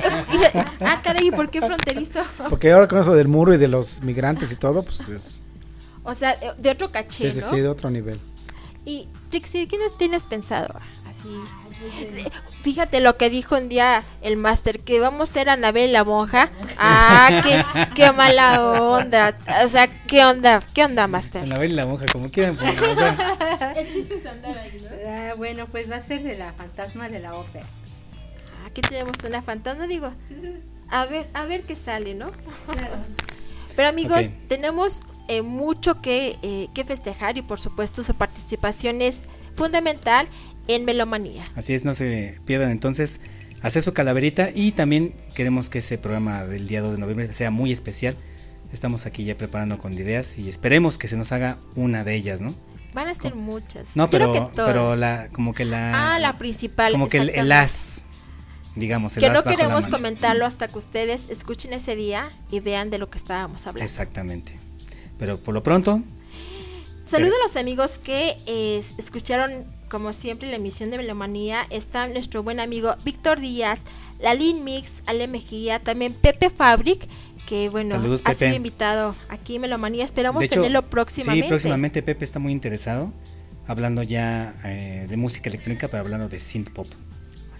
Tendremos, Muy interesante. Lo tendremos antes de que termine el año aquí en Melomanía a Pepe Fabric y por supuesto eh, a Toshiro, que van, me imagino que van a venir a presentarnos esta eh, propuesta musical. Así es. También saludo a Carlos García, a María de Jesús Gámez, a Mike Sainz, Ernesto Vega, Laura Ortega y los amigos que estuvieron aquí en Salud, el chat. Laurita. Mi buen amigo Alejandro Vázquez, a eh, el brujo de Catepec, a mi hermano Mario que se unió ya casi terminando eh, Melomanía. También saludos al buen eh, Aster. También está por acá César que va y viene, o sea, se fue al trabajo, regresó y nos sigue Pues no es que a escuchando. veces. Es que a veces sí y a veces no. También otro gran amigo, a DJ Magis, allá. Él está en Seattle, Washington. En Washington. Se va Ujú. los saludos hasta allá. También estuvo el buen Alex Lextad, por ejemplo, también Julio eh, Fuentes con sus eh, excelentes aportaciones. Al Conta, Juan Arturo Treviño, también nuestro buen amigo Albert Beer y Alfredo Bravo que saluda a Tix y dice que qué bueno escucharla nuevamente y que está con todo. Gracias. Y pues eh, creo que son los que tengo aquí, Master. Así es. Saludos a toda la gente que nos está escuchando por TuneIn. Y pues a, a aquellos que, digo, eh, en forma no directa no tenemos eh, registro de ellos, pero saludos a todos ustedes. Gracias por escuchar Melomanía, programa número 34. Así es, amigo. Entonces, eh, antes de despedirnos, queremos nuevamente comentarles el aniversario que va a ser el próximo 10 de noviembre en el Rosters eh, Wins and Beer en punto de las 2 y también queremos que nos manden eh, lo que es la felicitación, perdón, de lo que es el aniversario. Lo pueden mandar a través de lo que es el Messenger de Melomanía de Energy o directamente a nuestros Messenger Master. Así es.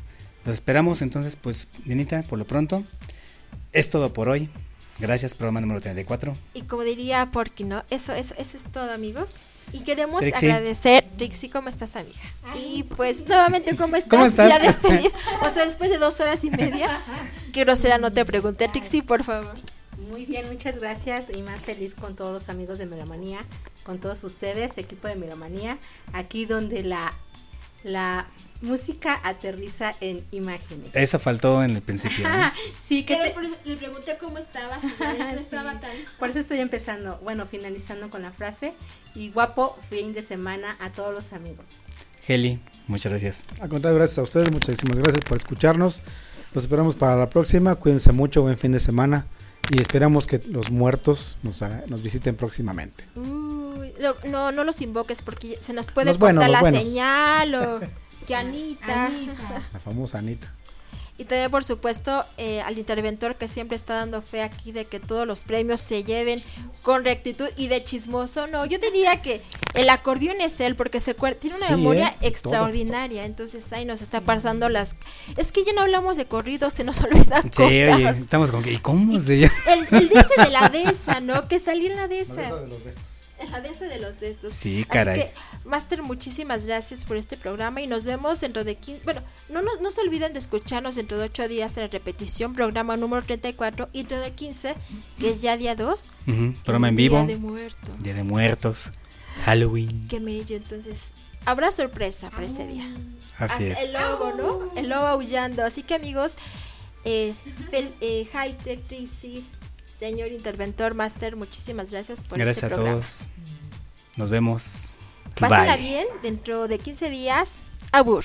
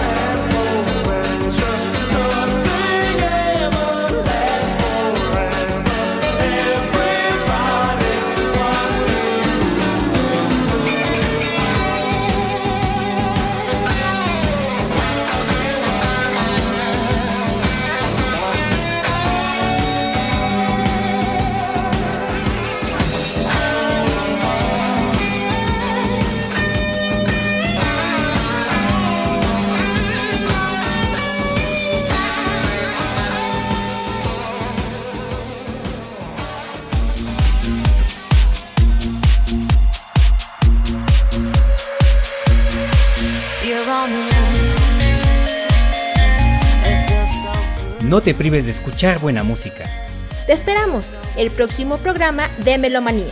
por Energy Radio.